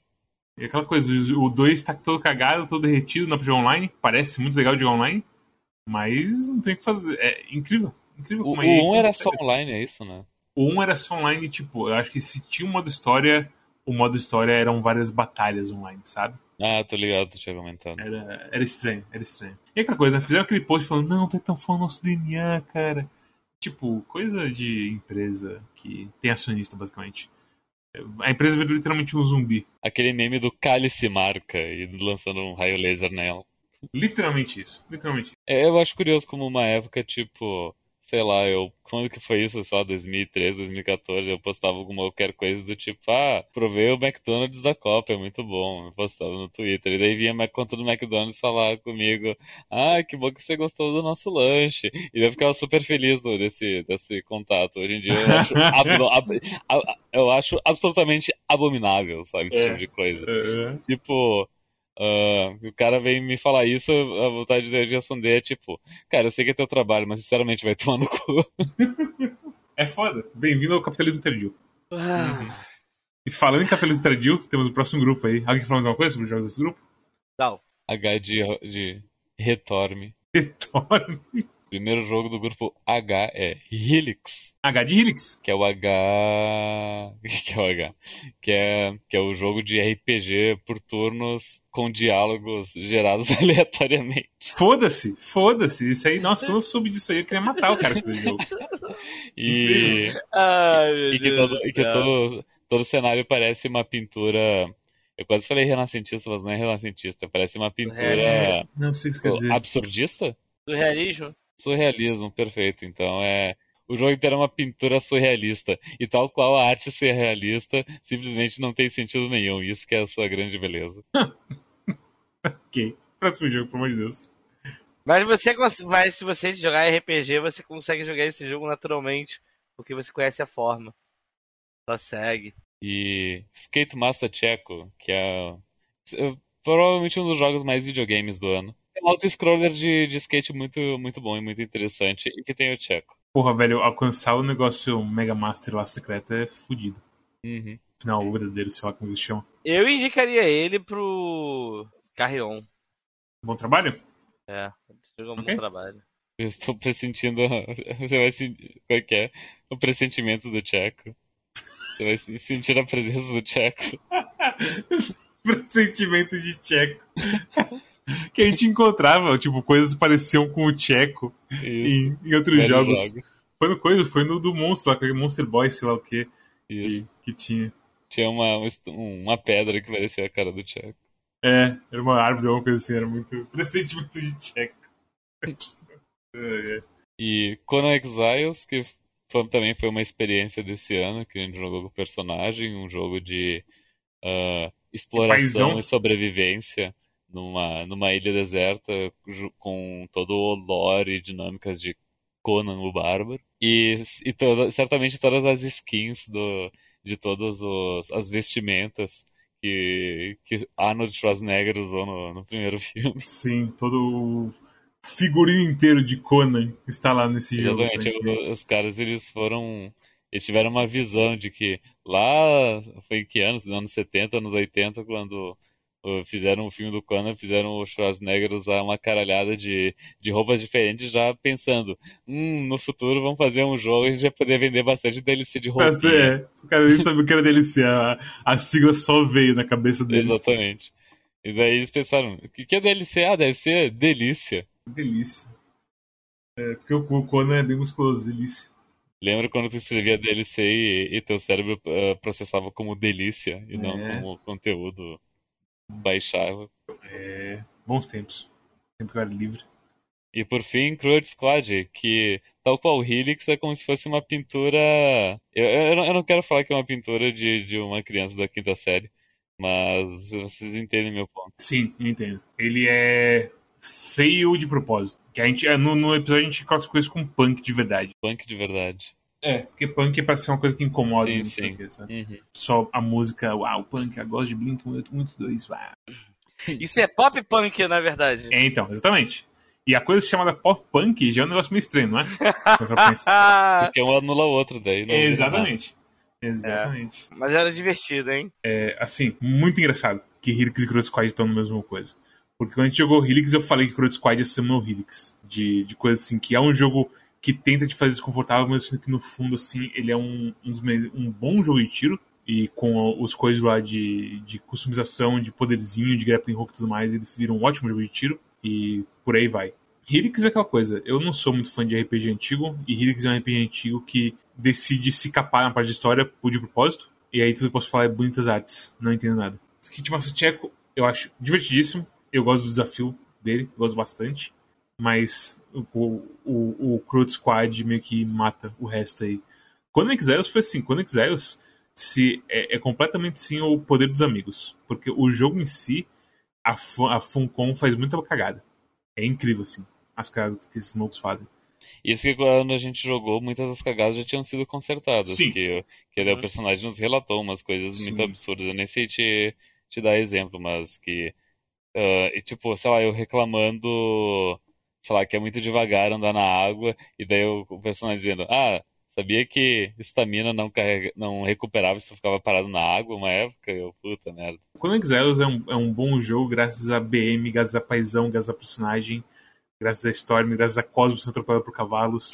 é isso que faz quando você He-Man. He-Man. H, H de He-Man. Shoutouts para Mikael Devs. Devs. É, a grande, a grande saga de He-Man. Uh, mas é pra mim é Cruz Squad aqui, não tem jeito. Eu tenho quentes memórias sobre todos esses jogos, até Helix. Mas no fim das contas é Crude Squad. Bosmos, que tu volta. Porra, o que você falou com sotaque? pra, pra, pra, falar com sotaque é só falar Cosmos com B, daí Bosmos é sotaque. Então. Por que você não grita no microfone, cara? Estourou o áudio. Cara, sinceramente, não sei. Quer dizer, não, eu sei sim, na verdade. É, é pra escolher o melhor, né? Crude Squad. É, eu, eu quero que tu escolha Crude Squad pra eu poder votar em outra coisa, só pra ser um voto de resistência, sabe? Então, é, eu, eu, achei que você fosse empatar, na verdade. Não, é, Crude Squad, com certeza. Porra, eu voto em Skate Master Checo. Ok. Eu acho que é muito videogames e eu me diverti muito com o jogo, principalmente pela proposta simples e como ele consegue desenvolver e propor um desafio interessante com o pouco que ele tem, tanto graficamente quanto em comandos, quanto a estrutura do jogo mesmo, no geral. Uhum. É, eu não sou muito fã da coisa do Tcheco de. Ei, você que só tem uma chance de fazer o score mais alto possível. Mas eu gosto do desafio no geral dele. Eu acho engraçado que tanto, tanto o Thiago quanto o Tcheco fazem jogos que é, são desafiantes, basicamente. Grupo I de Osmos temos Blaster Master Zero, Red Ronin, Devil May Cry e MDK2. Já quero sugerir MDK2 para pior do ano. Nossa, estamos nesse nível. É. A gente, não, a gente, não, jogou muitas coisas para pior do ano, né? É, eu vou te falar o seguinte, a gente tá, a gente tá bem tranquilo em pior do ano. Por isso que, tipo, tanto que eu tô ouvindo aqui a lista antes. E, e quer colocar o Skull também em pior do ano? Já que ele, ele é o pior roguelike, mas ele tem pior pior roguelike. Pode, pode, eu vou colocar aqui Skull também. Tá? É uma boa, é uma boa. Acho que resto da que a gente já passou, eu não colocaria nenhum, assim, que a gente não colocou em outra categoria, assim, sabe? De pior ou coisa.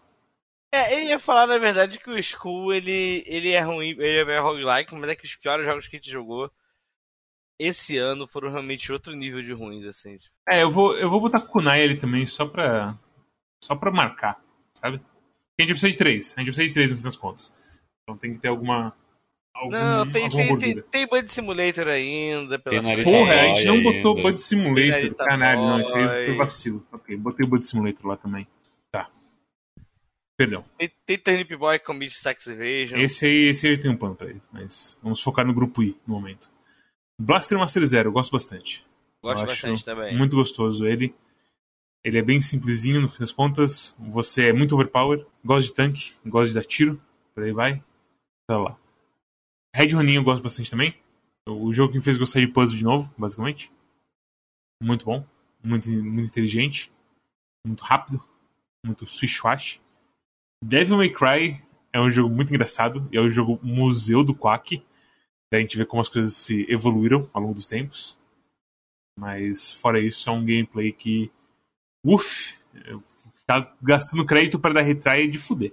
Ele é quase um, ele é quase um prêmio Fundação Abzu, assim, de tipo.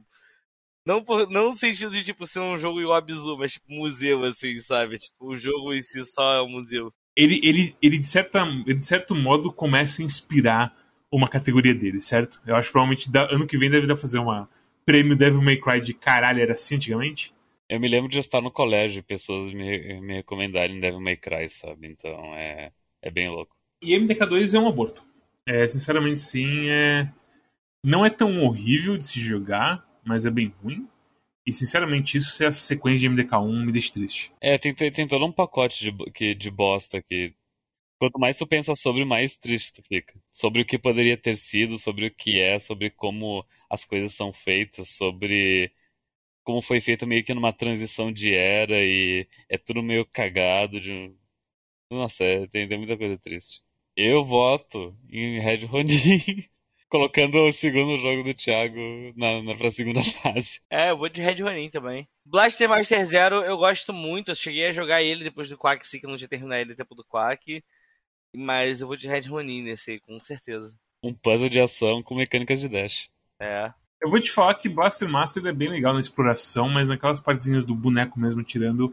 E os chefes que, que são triviais com a arma certa é meio triste, assim. Acho que é isso, tipo, é um bom jogo. Eu, sou, eu estou se tu tomar um golpe, tu perde a arma. Então não, mas tem a proteção, você, toma, você perde é, sua arma tu, top. Se tu toma dois golpes em tempo curto, É, tem, tem muitas coisinhas. É, é um jogo bem fácil. Eu acho que esse é um dos poucos jogos que ser muito fácil machucou ele, basicamente.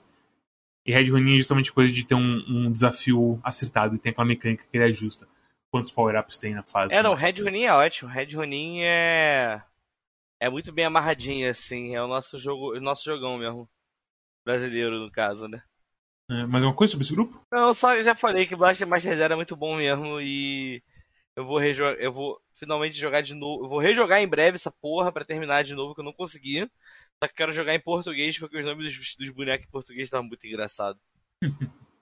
Sério, era só o, o carangojo, uma coisa assim, era um nome muito tipo. Parece que é meio traduzido por bot, sabe? J de Josmos. No grupo J, nós temos quatro jogos. O primeiro de todos é o Resident Evil Village. Mas o, é, o Village ele tá escrito tipo em números gregos, aí romanos na verdade, né? Aí para fazer o 8, né? É, você é, bota, você, só, só, só, precisa botar o i em maiúscula que fica é. fica certinho. É, é bem jogado assim, bem jogado, bem jogado. Bem japonês assim, o, o truque de palavras. Os caras sabem o que eles estão fazendo. Nós temos também Narita Boy, o Narita Boy, é, ele, é, eu só lembro tá da musiquinha desse jogo, eu não quero lembrar muito desse jogo, não, porque eu lembro que eu detestei ele. Nós temos também Metal Gear Rising Revingança, que anunciamos hoje que somos o primeiro fã-clube brasileiro de Metal Gear Rising. Então, se vocês quiserem seguir a gente, mandem cartinhas pro endereço do Quack Fashion que vem. E a gente tem também o Maniter, que é o jogo de tubarão aí, que a gente gosta bastante, mas a gente reconhece que. Quero falar, em primeiro lugar, é uma tragédia que Rising que é no mesmo grupo de Village. Quero falar em segundo lugar que Maniter é um jogo bem arcrebiano. Arcrebiano? É, já Eu não entendi lá. muito arcrebiano ainda. É, arcrebiano é uma coisa que tu meio que sente, não tem é. uma explicação, sabe? É, é muito triste que Metal Gear Rising esteja nesse grupo aí. É, é uma infelicidade, que ele é muito bom. Eu não diria que ele é um jogo bom trabalho, porque eu sinto que ele é um bom trabalho. Ele é um bom trabalho porque, tipo, eles a Platinum basicamente pegou o conceito da, do pessoal do Kojima que não sabia fazer um jogo de ação pro Raiden. E os caras fizeram um jogo, o melhor, provavelmente um dos melhores jogos da Platinum. Que eu não joguei todos, mas eu acho. Eu, eu, eu, pelo que eu joguei, eu acho ele o melhor, assim, da Platinum. O, o, é, eu também acho que foi o melhor da Platinum que eu já joguei. Acho que a única coisa que eu posso falar mal assim de Revengeance é que as conversinhas é aquela coisa que a gente não consegue usar muito, porque a gente tá muito louco na porradaria. E eu acho que mesmo quando a gente fala assim, não tem o mesmo, o mesmo impacto que tem o dos outros Metal Gear, assim, sabe? Para isso não tem nada é ruim de falar. É diferente. É, o pace é extremamente diferente, não tem jeito. E tanto que eles até ficam fazendo piada no, no rádio sobre isso, de vez em quando, tipo, ah, vai lá e luta logo, sabe? Tipo, porque uhum. é um negócio muito de ação. Mas é. Narita Boy é um jogo que, apesar de ter feito gente passar mal na stream e tudo mais, eu não colocaria ele em pior jogo do ano ele tem umas coisas muito estranhas, tipo, de tratar tecnologia e religião junto, assim, que poderia ser interessante, mas acaba sendo só meio doido, assim, no fim das contas. Eu, eu acho que Narita Boy não, não ganharia pior jogo do ano, mas eu indicaria ele pra pior jogo de qualquer maneira. É, vamos, vamos botar ele lá, só pra... Só pra mostrar a carinha dele quando tiver acontecendo o anúncio, é. sabe? Resident Evil passou por muitas é, alterações do, ao longo das coisas, das gerações. E eles começaram a experimentar um pouco mais com terror FPS no 7, e o 8 meio que refinou tudo a um ponto muito absurdo. E eu gosto muito de jogar esse jogo. Eu gosto muito de atirar nesse jogo. Eu gosto muito de explorar e pegar coisinha nesse jogo. Eu gosto muito de ficar maluco com o mapa que não fica azul porque tem item na sala nesse jogo. e por aí vai. Então, meu voto é Resident Evil. É. É, essa você Storm das ideias e o meu critério de desempate vai ser jogo mais novo. E é pra Resident Evil. Bom, então eu vou votar em Revingança pra ter um voto de resistência. Obrigado, Storm! Ó, vou até fazer o seguinte: eu vou botar o Metal Gear Rising aqui, já que ele foi.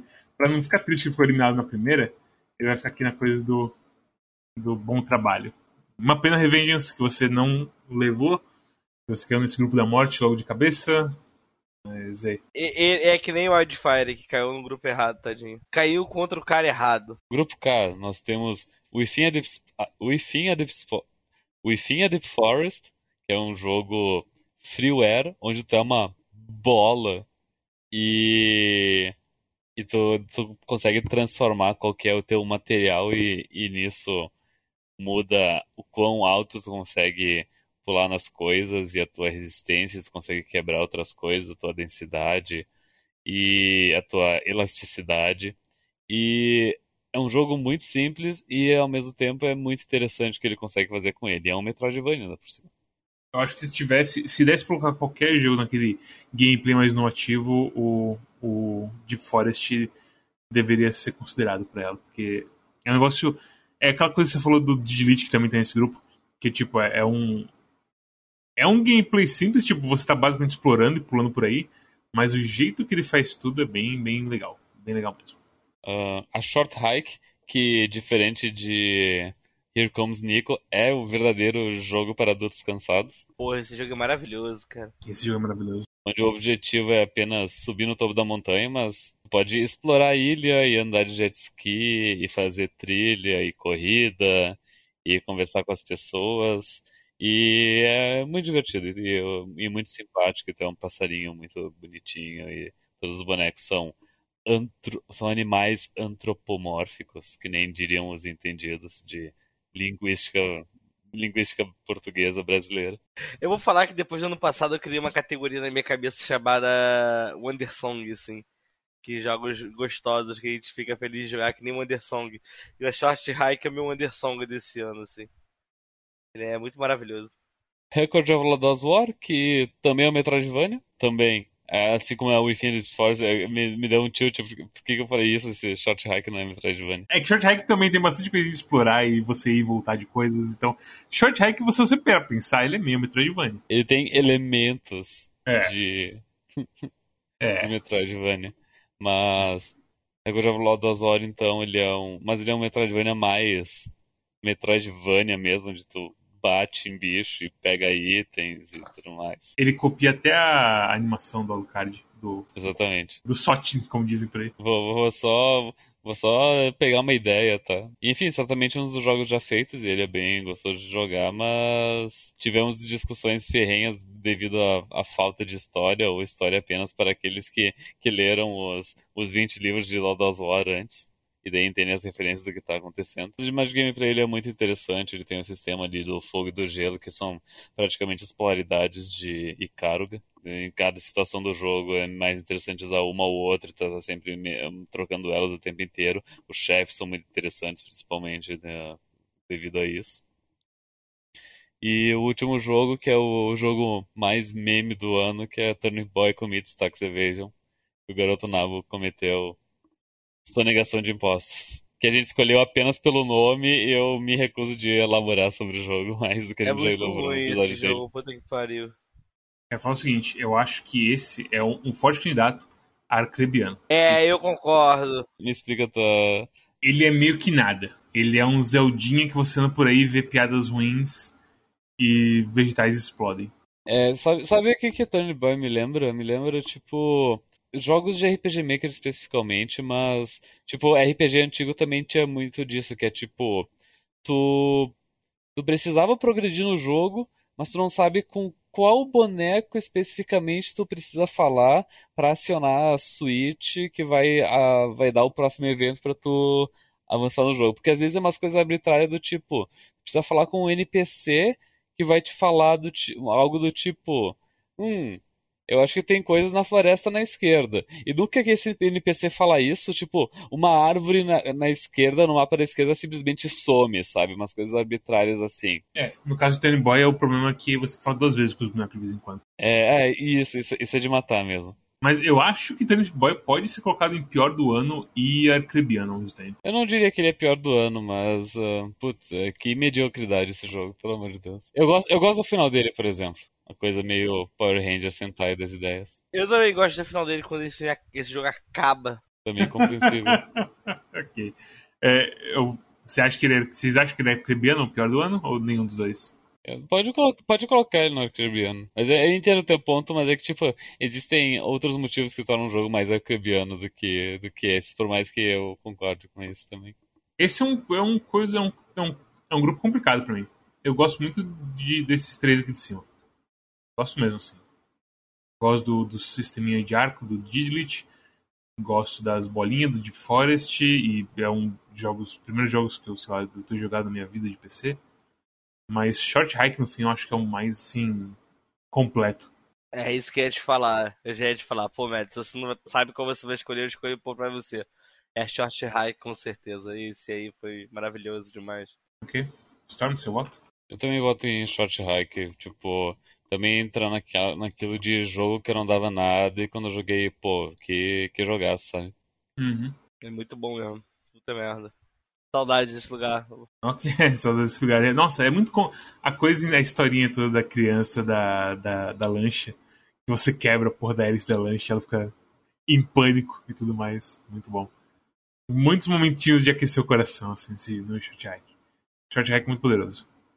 Mas vamos lá. É, grupo L de LEDs. Temos Kaze and the Wild Masks, nosso Donkey Kong-like da noite. Meu, meu arcrebiano, na verdade. Sério? Arcrebiano é o que eu tô pensando assim. É, porque esse jogo pra mim é só Donkey Kong, assim, na verdade. Eu odiei esse jogo. Ele é só um clone, ele é só um clone barato de física esquisita de Donkey Kong, assim. Ok, que coisa. É, temos SpongeBob SquarePants, negócio com Bob Esponja com a quadrada. Batalha pela fenda do biquíni reidratado. Eu não acredito que eu vou botar no jogo do Bob Esponja como o melhor jogo do grupo. Calma, calma. Que complicação esse grupo. Esse grupo é bem complicado, né? É, temos Cosmic Star Heroine, que é um RPG estilo Chrono Trigger. Pero não muito. Pero não muito, mas que tem, tem definitivamente várias mecânicas únicas para um, um, RPG. Foi, foi uma das surpresas para mim esse jogo nesse, nesse ano.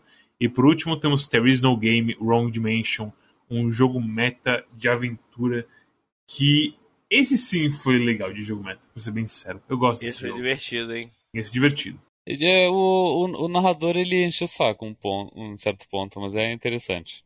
É, mas eu, tipo, a parte lá do Sherlock Holmes eu acho que é genial. É. Uhum. Eu gosto bastante. A única parte ruim desse jogo é o finalzinho também, aquela parte que fica com o Aquele é, que aparece o criador, assim, aquele cara é meio, mala também, assim, ah, meio sim. chato a interação com ele. Uou, meu computador que tá falando comigo. oh, meu computador, oh, eu não acredito que eu criei um vírus que tá apagando os sinais na Terra e matando um monte de gente. Sinais aqui dizer semáforos. Oh, matar um monte de pessoa com o carro batendo na faixa. Oh, oh, oh. okay. Aí ele vai lá e ajuda. Cara, vota você primeiro aí, Cláudio, já que você tá tão confiante. Eu votei já mais responde, meu irmão. Eu vou complicar as coisas. Eu. Eu voto em Case. In the, in the Wild Masks. Por mais que eu não ache um jogo sensacional, é um jogo de plataforma que é, faz o seu arroz com feijão bem feito e alimenta. Eu, é engraçado porque é foda que o Cosmos realmente odiou as físicas. Eu achei as físicas boas, eu gostei assim do básico mas é bem óbvio assim que Kaze não tem muito assim da variação de fases que Donkey Kong tinha. Fato. Então às vezes ele fica se sentindo como Donkey Kong barato mesmo, mas não por causa da física para mim, pra, por causa das fases mesmo. É, tipo, as fases secretas lá, eu acho que devia ter muito mais delas, por exemplo. É, E- eu concordo. Eu achei também ah, que eles foram covardes de não fazer um mapa bonitinho que nem Donkey Kong. Se é a inspiração deles, faz logo um mapa legal do Donkey Kong. sabe? É, então, né? É, e, é, tirando, é, aquela coisa, eu falei as, as fases secretas tirando a invisível, que a invisível é o inferno. Cosmic Star Heroine, eu tenho motivos pra não votar nele. Eu, eu, eu, te- é, eu acho que, tipo. desses jogos, o Cosmic Star também é. Eu sinto que os quatro jogos são meio equilibrados, sabe, nessa. A gente não tá mais avaliando qualidade, mas sim gosto pessoal. É, exatamente. A gente entrou num. A gente fez um grupo extremamente equilibrado, eu sinto. Eu, se, se, a gente, se a gente tivesse em quatro pessoas, eu consigo ver a gente rolando um D4, sabe? Sim, eu também. Eu também consigo ver, mas eu acho que eu não posso mentir para mim. Desses quatro, assim, o meu favorito é Case mesmo. Eu gosto da, da ação de Case, não tem jeito. Eu sinto muito Bob Esponja, mas Tudo bem não então, deu. tudo bem então. Beleza, não, tranquilo, tranquilo.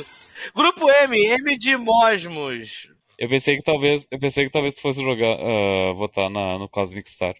Eu tava pensando nisso, mas eu sinto que o Cosmic Star, ele. Ah, meu Deus do céu, como falar isso? Envelheceu amargo na boca. Não que ele envelheceu amargo, ele ainda é bom, é só que ele. Eu, eu ainda prefiro o Kaze, no fim das contas, eu acho. F ah, velho, foda-se. Eu voto, eu voto no Cosmic Star Heroine. Vamos rolar um D3 nessa merda. Eu voto no Cosmic Star Heroine também. Eu acho que o Cosmic Star Heroine, assim, uma puta obra de arte, assim. Sabe por que eu gosto do Cosmic Star Heroine? Por causa da coisa da mecânica dele de fazer me lembrar, sei lá, que é importante você. Você ter buffs, você ter sequência de turnos, você fazer setup de combos. Eu acho que isso é uma coisa que falta em muito RPG. Especialmente depois de ter jogado Helix e sentir que, tipo, ah, só dá o buff aí de vez em quando, sei lá, se você quiser.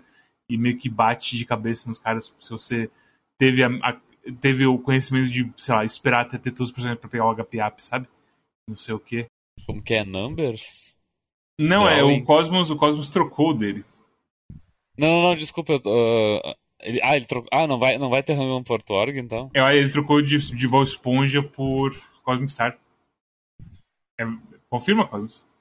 Sim, confirmo. Eu vou usar o critério de desempate de jogo velho. Esponja de jogo velho. Tá, tu, tu, no, no caso, tu prefere que Cosmic Star vença a casa e ter 33% de chances de vencer.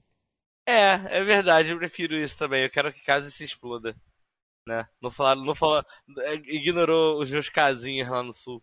Não, mas é, isso foi, foi um, um pas da minha parte. Como é que você fala essa expressão? Mas eu não sei falar francês. Fopá. É fopá. É. É. Então eu, eu. Inclusive eu usei essa expressão hoje pra contar a história da, da, da festa que eu fui no sábado. Nem, nem me lembro da situação, mas eu disse, ah, ele cometeu um faux pas. Ah, me lembrei, o faux pas foi o seguinte, que na real não, não foi nem na festa, mas me contaram o seguinte, que os, os guris eles foram numa cachaçaria, com um monte de guriazinho, não sei o quê. Uh, meus colegas de trabalho, no caso, foram. E daí lá na, é, na cachaçaria tem tipo, tem uma lista com todos os sabores de cachaça, e daí tem 50 cachaças, né? E e daí é listado por, uh, por número, tipo, sei lá, vai dizer lá, um banana, dois morango, três coco, tem cachaça de tudo que é coisa, né? E, é listado, e tem, tem os sabores e números. E daí uma brincadeira que as pessoas fazem é, ah, fala um número aí, daí, daí traz uma cachaça aí pra gente provar, aleatório, né? E daí um dos guris falou assim, ah, então, ah, eu quero, quero a 17, que é meu número da sorte, ele falou assim. hum. assim. E no que ele falou isso, tipo, até os guris meio que pra, pra ele, tipo, ah, ah, 17 não, né? E ele, não, 17, pô, minha vida inteira sempre gostei do número 17. E daí, daí demorou uns instantes até cair a ficha que 17 virou um número amaldiçoado. É, triste. Né, dentro do Brasil. Triste. Então, é, ele, ele cometeu um fupá. Qual que era o sabor do 17, afinal de contas? Uh, boa ideia, vou ficar te devendo essa informação. boa ideia, não, desculpa, boa, boa pergunta. Eu tava esperando pelo sabor, velho. Imagina o cara do bar chega, tá aí, piga de merda. Bebe aí, campeão. O cara, é... M de Mosmos. A gente tem quatro jogos agora. Vamos lá, então, os últimos quatro jogos pra gente poder matar a fase de grupos, que vem com Monster Boy and the Cursed Kingdom. Gente jogou lá no começo do ano. Melhor Metroidvania do ano. Gunpoint, que é, é um jogo... ok. Como diria John Cena, are you sure about that? É um jogo. Later Alligator, que é um jogo querido, e Princesa Conecta, Remergulho, um jogo que o Storm gosta muito, eu tenho certeza. E o meu voto, eu já, eu já voto em Monster Boy e o Reino Amaldiçoado, porque pra mim é, meu, é um dos meus Metroidvanias favoritos da vida atualmente. E é isso aí, vai pra ele. É isso. Gunpoint eu sinto que depois que você joga a primeira vez, é tipo Undertale quase. Você tem que entrar nele meio cego e sem saber o que tá acontecendo, eu sinto, sem ninguém te hypear. E aí. Porque a primeira vez, minha primeira vez com Gunpoint foi muito boa. A segunda não foi tão boa assim, apesar de tudo. Porque eu já sabia a resposta de tudo, eu já sabia todas as batidas da história. E aí fica difícil de você se empolgar. Later Alligator é bem fofinho, mas é meio que uma coletânea de minigames fofinhos, assim. E é aquela coisa, a gente tem que realmente fazer o jogo, a categoria do. Como é que se fala? O jogo lá do Bardinho. Wondersong. Categoria Wondersong quentinho no coração, sabe? Aí botar Later Alligator e o coisa lá que você falou também, Cosmos. Qualquer outro. Caralho, Josh Hike. Short Hike. Short Hike. Mas é. Later Alligator dá um quentinho no coração, mas. E principalmente Dive é um gacha que eu gostei no começo, mas depois é difícil de você se manter nessas loucuras assim pra mim. Então meu voto vai pra Monster Boy também.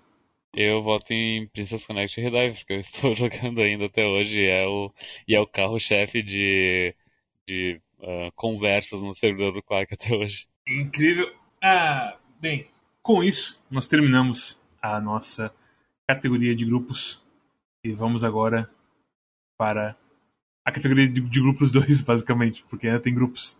Eu- po- Posso começar esse, esse grupo? Pode? Pode, vamos lá. Esse grupo se chama Thiago contra o Mundo. Porque o primeiro jogo é Police Stories, o segundo jogo é Raven's Hike, o terceiro jogo é Red Ronin e o quarto jogo é Monster Boy The Cursed Kingdom. Literalmente, ele. Puta que pariu, cara. Conseguiu cair os dois jogos do moleque no mesmo, no mesmo grupo. Como pode um negócio desse, cara? É, bem-vindo à aleatoriedade. Porra, esse aqui, pra mim, continua sendo Monster Boy, na verdade. Monster Boy é muito bom mesmo.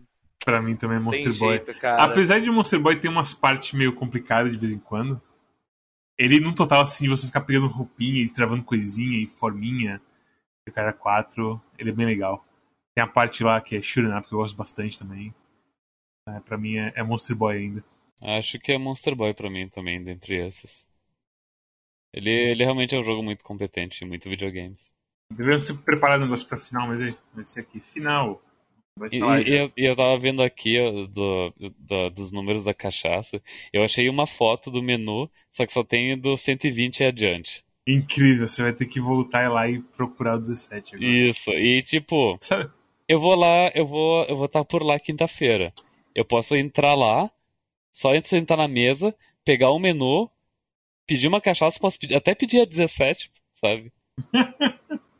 Sabe o que é o pior? Sabe, vai ser um negócio muito assim, tipo, cranberry. A gente, ah, Aham. não vai fazer, tipo, lógica nenhuma pra Não, mas eu, mas eu gravo um vídeo, tipo, eu vou lá com meu amigo, daí ele grava um vídeo meu, e daí eu, eu, eu gravo um vídeo tipo youtuber, tipo, e aí galera do Quack, eu vim aqui na cachaçaria agora pra gente provar qual que é o número 17. Ah, é, apesar que vai, vai demorar pra ser. É, é um entretenimento pro fim do ano, né? Aham. É, é, com certeza. Mas é. ah, eu vou ler o segundo grupo aqui. O segundo grupo da final. É. A, o segundo. Como é que a gente vai chamar esse? A gente nem sabe como a gente chama isso aqui, né? Mas o segundo grupo dos grupos é encabeçado por Amidível, Project Wingman e Resident Evil Village. E pra mim aqui continua sendo Resident Evil Village. O negócio é bravo, como a gente já falou. Project Wingman tem suas falhas, O, infelizmente. o, o único defensor dos jogos de avião não votou no jogo de avião. Não, não, é aquela coisa. Project Wingman tem que melhorar, tem que comer arroz e feijão. Eu acho que Resident Evil Village é basicamente o melhor Resident Evil. E aí é foda, velho. Porque o Project Wingman não é o melhor Ace Combat, apesar de tudo. Ele é um ótimo Ace Combat, ele não é o melhor. Ele não é Ace Combat Zero. Pra mim, desses é Resident Evil também. Ele é o mais completo de, de todos os, os, os três jogos. E eu, eu me diverti bastante jogando no, no fim de semana ex- extensivo que eu joguei. Não lembro se foi um feriadão, eu sei que eu, tipo, eu passei muito, muitas horas direto jogando Resident Evil 8. Estou esperando pra poder esse single player desse jogo aí. Não saiu ainda.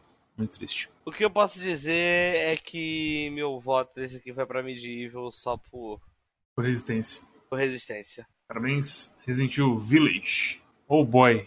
Vai lá, Storm. Dan. Eu voto em Metroid Dread, porque ele levou 19 anos. Não, pra lê, os, lê os, lê os grupos, lê os grupos, lê os grupos. Lê, lê os jogos que estão aí. Ah, pera, é, essa- esse é o grupo C de Cosmos, G de Cosmos É o- é o grupo- de é- Cosmos. É o grupo. É, é o grupo sanduíche de pão verde com peito de peru. Sei lá, é o CGK. É, pra, é, é eu que leio o Cosmos? Sim, você né? crê? Eu li o, eu li o do segundo. As opções são Metroid Dread, Titanfall 2 e Short Hike. Bom, infelizmente não vai dar pra Titanfall 2, né? Não, não vai dar. É, isso. não vai dar. E, e- e- e muito triste Short Hike morrer prematuramente. É foda. Informamos, Short Hike faleceu. Vou te falar o seguinte: eu sinto que o que aconteceu aqui é que. É que. Tem, os jogos do Thiago terem pego o mesmo grupo é, é engraçado, mas eu sinto que, tipo, ele Ah. acaba sendo o grupo mais tranquilo no fim das contas. Uhum. Porque, tipo, Resident Evil Village e Metroid Dread não, não tem jeito, velho. É... Meu voto é Metroid Dread. Não tem jeito. Pum. Ahn. Cosmos, qual que é o seu? Só pro história. Só pro recorde da história. Qual que é o seu voto? Meu voto? Ha. Porra, vai ser Metroid Dread também, né? Esse aqui não tem jeito não. Meu voto, procure, eu deixei ele naquele lugar. E o grupo final dos grupos. Grupo DHL. Quer ler, Cosmos? Tá muito morto. Quero ler sim. A Lê, gente então. tem Everhood, a gente tem Kurot Squad e a gente tem Cosmic Star Heroine. O que que essa porra tá fazendo aqui? Ah, é verdade, eu botei pra não botar no KZ, é verdade. Porra, meu irmão, nessa aqui é Kurot Squad, não tem como não. Eu também vou de Crude Squad. Também de Crude É. Squad. Eu notoriamente fui a pessoa que menos gostou de Crowd Squad. Então eu acho que eu vou acabar votando em Everhood, dentre esses três. Não por um voto de resistência, mas como um voto honestão de ah, eu acho que eu preferi esse jogo mesmo. Ok. Mate Leão! Então temos a nossa final, mas primeiro a gente tem algumas coisas a resolver antes. Vamos, vamos de baixo pra cima. Desculpa, pessoal, é porque é, quando a gente precisa falar, transmitir alguma mensagem, a gente tá falando por mímica aqui. Só que eu tava falando Mate Leão, ela não tava entendendo. Ela falou que ela ia baixo buscar alguma coisa. Aí eu tava tentando fazer mímica e não conseguia. Eu tive que gritar Mate Leão! Você pode falar, Cosmos, não tem problema. não. Mas vamos ver, vamos decidir qual é o jogo arcrebiano do ano. Ah, ok. Nossos indicados são Shovel Knight, Man Eater, Turnip Boy com Tax Evasion e Kaze and the Wild Masks. Por que, que o Kazi foi indicado a jogo arcrebiano? Porque é o único, é o único jogo que o Cosmo indicou pra arcrebiano. Eu coloquei. Não, é que tipo, tá- todo jogo é passível de ser indicado a jogo Uhum. arcrebiano, mas você tem que justificar por que que é um jogo arcrebiano. Não, não, não, não tipo, pra, pra explicar pros outros, entende, por que que tu considera ele. Por que, que eu fugia, Cosmo? Porque você acha que Kaze é um jogo arcrebiano? Então, cara, é porque pelo que eu entendi do Arquirebiano, Arquirebiano é tipo. meio desagradável. Não necessariamente. Não É necessariamente. meio é. arroz de festa, assim, estranho, meio pessoal acha meio chato. Não necessariamente. Mas pode ser um pouquinho. Assim, É, isso tá mais próximo da verdade do que a primeira definição. Eu sinto que a coisa toda do primeiro arcrebiano é um jogo que é meio. Eh, tipo, ele não é ruim. Ele talvez seja bom, mas ele é. Eh. Ele é mais eh do que bom, assim, no fim das contas. E Turnip Boy tá aqui então. Turnip Boy é horroroso, na verdade. É jogo, do, jogo ruim, é- é- a- o o arcrebiano também ele, ele tem uma coisa de. Porra, é, é, é foda porque. Eu sinto que parte da mística do arcrebiano é tu não explicar exatamente o que é o É. arcrebiano. Mas é fácil de entender o arcrebiano uma vez que É. tu, que tu Agora que eu explora acho- agora eu o, o acho que entendi. conceito. Ah, então acho que nesse aí eu vou votar em Meniter. Sabe que é engraçado? Porque eu também vou votar em mim. Manhunter é bem arcrebiano, mas na minha opinião, de todos esses ah, quatro jogos, o mais arcrebiano é Shovel Knight. Justamente pela questão de aparecer em tudo que é lugar. Hum, é verdade. Eu acho que. É, eu, eu estou convencido que é o Shovel Knight aqui. Algum contraponto, Cosmos? E eu, eu entendo que o Man Eater é arcrebiano também, no sentido de, por ser uma coisa repetitiva e até mesmo agradável, mas ao mesmo tempo, por que que, por que, que, eu, por que, que estou aqui mesmo? Sabe o que é foda do Shovel Knight? A gente tá conversando aqui. É, pra quem não percebeu ainda, ele tem minhas redes sociais. Aí eu tô procurando blogs pra poder Tu me tá, informar. tá tudo bem, Cosmos? Ah, não, tá tudo bem sim. Sabe o que é pior? É literalmente a porra do, do arco lá do South Park, né? Sim, exatamente. Nossa, eu esqueci completamente disso agora que me veio num flash isso aí. Uhum. A, a- a polícia bate na porta do Cosmos. É. E você não tá tudo bem aí? Você deletou seu Facebook. É. Enfim, eu sei que a porra do que é, perdi o que tava falando, caralho. Ah, tá. Não, Blogs, é blogs, que aí eu tava abrindo blog de notícia aqui. E eu abri um blog e tinha review de, sei lá, Pocket Fighter do Shovel Knight que saiu. E eu tô, caralho, já, tipo, deu, né? tipo, saturou já, né? Tipo, aquele gif do cara, tipo, como se estivesse cortando o pescoço, tipo, not this shit, Jamal, tá ligado? E eu, tipo, é. Eu acho que eu vou pra Shovel Knight também. Já deu Shovel Knight. Eu sinto que no fim das contas nós tivemos um, um conhecimento a mais sobre o, o Arcrebiano. Uhum. Acho que esse foi um bom prêmio.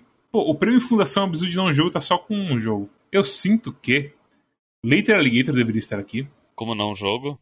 É. Eu concordo. Eu tinha até esquecido que eu tinha comentado disso recentemente, que Nether Alligator era um não jogo. E deixa eu dar uma olhada rapidinho aqui nos caras. Tu diria que Helix é um não jogo? Não, Helix é um jogo. Helix tem Helix, bastante é... coisa bem. Helix rara, infelizmente é um jogo. assim. Helix, infelizmente, é um jogo. Se, não, se não tivesse pode RPG, seria pior ainda, velho. Seria bem ruim. É estranho. Esse, nossa, meu Cara, Helix- galera, porra, eu, eu vou ter que fazer aqui. Eu vou. Diga. eu- vocês só vão olhar e vão concordar comigo. Diga, diga, diga. Tá lá, tá lá, já coloquei na minha categoria lá, botei minha indicação. Tá feito. É porque não tem jogo, né? Pô, é. Hum. Tá, tá no título que não tem jogo. Puta merda. A gente, inclusive, falou na época que, que a gente zoou na época, haha, é o candidato pra não jogo. Falamos, eu falei, eu fiz um contraponto que tem coisas de, de adventure bem boas e é um jogo, no fim das contas. E tipo, e Later Alligator tem minigames. Tem pinball em Later Alligator, É, mas. Hum. Que é um jogo. Tem É um jogos jogo. de cartas no, no Later Alligator. É, não é difícil você, você, você joga também, você corta peixe. Tem um RPG em Ed Finch. Você, você já brinca. Então todos eles têm, têm certos têm traços de. Não, não, a Eles, natureza. eles, não são, eles jogos, mas tem metajogos neles. Sim, a, a natureza abomina o vácuo. É isso que tá acontecendo aqui. Ah, eu vou de Deris no Game nesse aí, porque eu acho muito sacanagem a gente ter um prêmio chamado Não Jogo e a gente não escolher um jogo chamado Não Tem Jogo. Ah, Eu, eu- eu sinto que você estivesse traindo a proposta do prêmio, assim, de não votar em Deris no Game, sabe? Eu, eu- sinto que eu, eu- eu já eu penso o contrário, o cara tá apelando porque ele quer muito prêmio, sabe? Até colocou no título do jogo. É como, é como, é como o cara lançar um filme chamado ah, Merece o Oscar de melhor filme. eu, vou, eu vou meter o, o Cosmos no caso aqui. Eu vou falar que eu acho que só o, o Ed Finch que, que é o mais fraco daqui. Eu tô ok com Later Alligator ou There Is No Game. Eu provavelmente pendo mais pra Later Alligator. Mas eu sou anti-Ed Finch, então seja lá o que você votar, Storm, eu, eu voto pra contra- contra-atacar Ed Finch no máximo. Tá. Não, eu. Hum, tu, tu sente que desses três é difícil é o mais jogo? Não que é mais jogo, mas é o que menos merece um prêmio, eu diria. Eu gosto muito mais dos outros dois. É, Eu, eu gosto de, de Later Alligator mais do que There is no Game. E tipo, e, o- e não jogo não necessariamente é uma coisa ruim. Exatamente, é a gente, é, a gente, a gente re- ressignificou essa coisa aí. Exatamente. Eu, eu prefiro Later Alligator porque eu gosto mais da história de Later Alligator. Eu também gosto, eu acho muito gostosinho o Later Alligator. Os dois são muito bons, isso que é foda, velho. Eu O final de Later Alligator é sensacional. gostaria, gostaria de premiar os dois, ser bem sincero, mas eu prefiro Later Alligator. Tudo bem. Speedwagon se retira de um jeito legal. Força, Cosmo. Eu, eu sinto que, tipo, eu tô vencendo muitas batalhas nesse ano e o Cosmo tá perdendo todas. Tudo bem. Quem, quem, quem vai ser dono da petroleira vai ser eu. É isso, é verdade.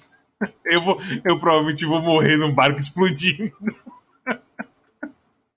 Ai, ai. Pra mim, o prêmio Guilherme, Guilherme Carrion, Carrion de bom trabalho, é, vai, vai pra Wildfire, porque foi a grande, a grande surpresa pra mim de Sim. jogos do Quag, apesar de não ser um jogo exatamente desse ano.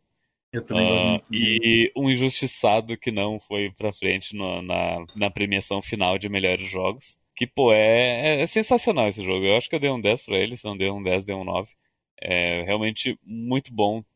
Tudo, tudo que é feito nele, movimentação, controle dos elementos, as, os objetivos que tem que completar nas fases e o fator replay pra fazer a fase várias vezes pra cumprir todos os objetivos é sensacional, sem igual.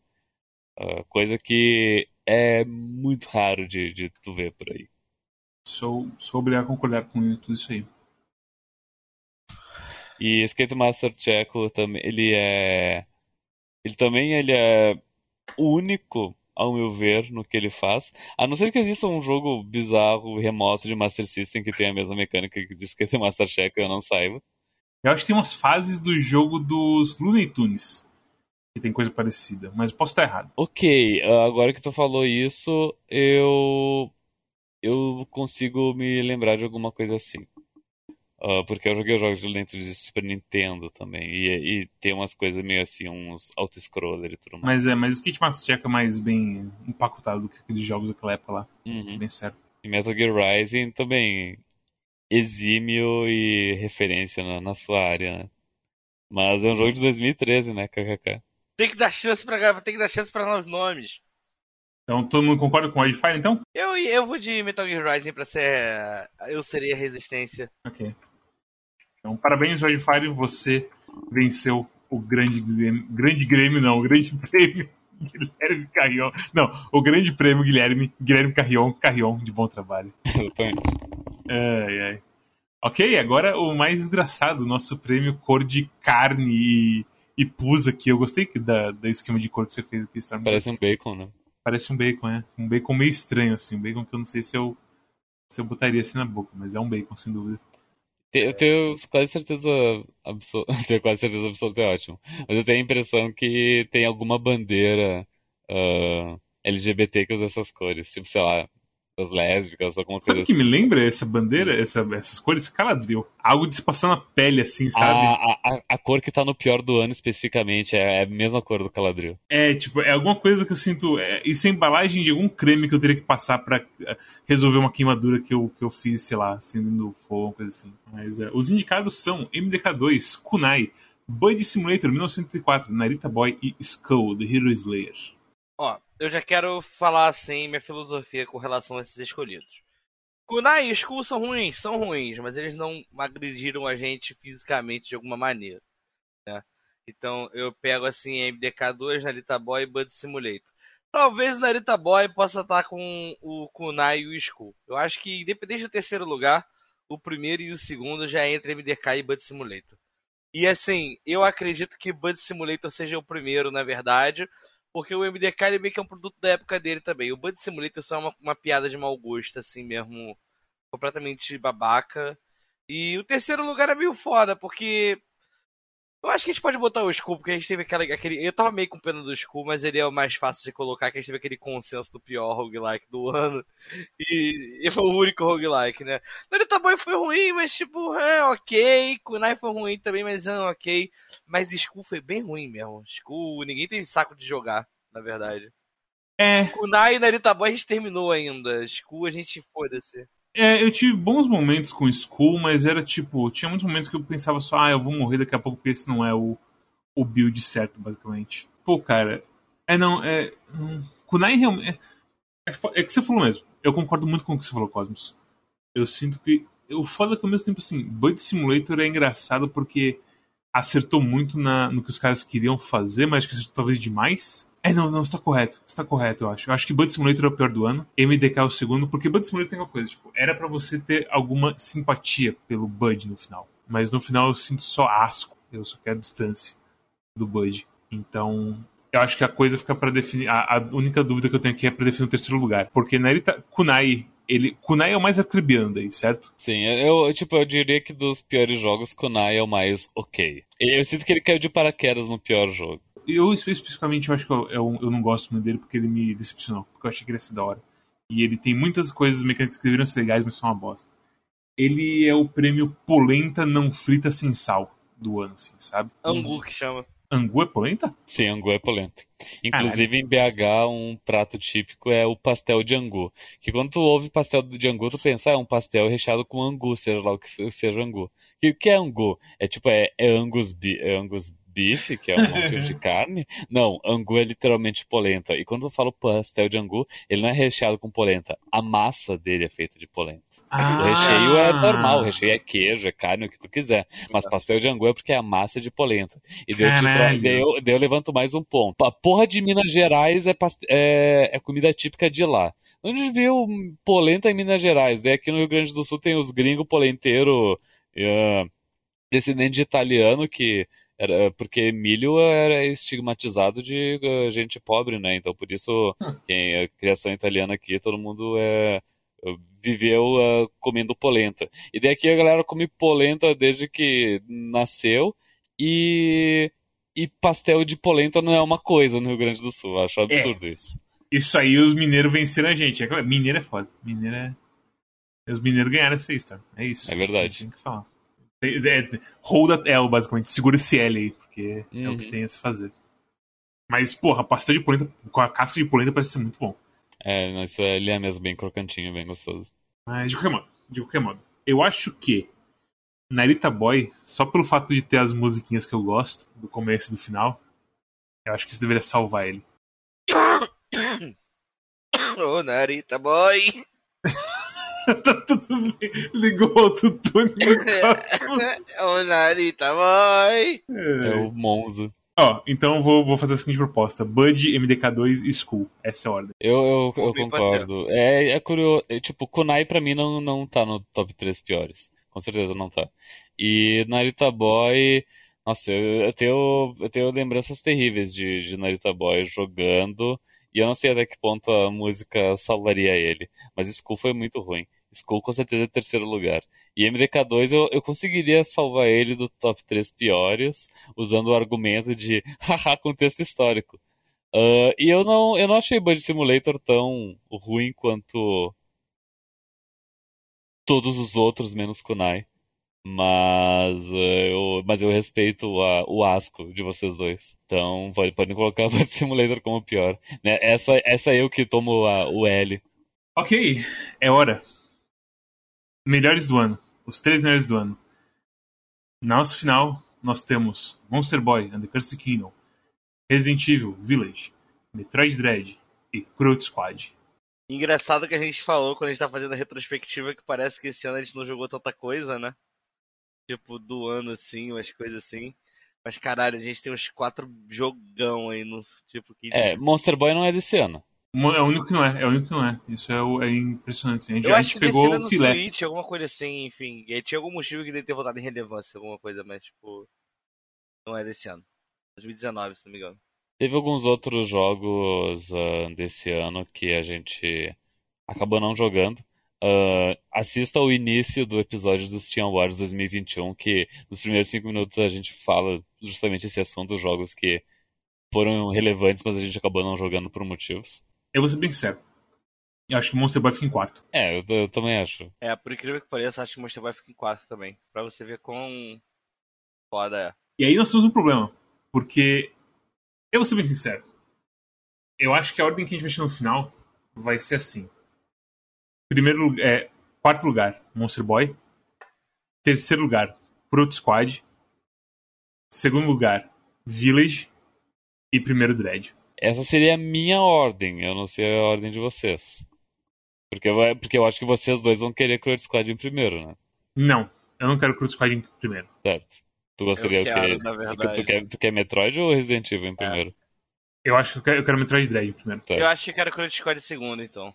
Porque a gente poderia fazer o mesmo esquema, se, se tivesse meio ah, misturado de pontos, a gente poderia fazer o mesmo esquema da vez do Iconoclasts, que cada um meio que elencou o seu top 4 e depois a gente viu quem que tinha mais ou menos pontos. Todo mundo concorda que Monster Boy é o quarto, certo? Isso aqui a gente não tem ninguém. Ninguém vai ser contra. O meu top 3 é primeiro Metroid, segundo Crut e terceiro Resident Evil. É, o meu é igual ao do Mads, na verdade. Ok? Com Metroid em primeiro. Eu coloquei Metroid em primeiro. Não... É, Metroid primeiro, Chrono Squad em segundo e Resident Evil em terceiro. Meu seria Metroid em primeiro, Resident em segundo e Crutch em terceiro. Você preferia. Você. Eu acho que você, pra você faria sentido falar Monster Boy no lugar de Crut, assim. Até faria, mas eu.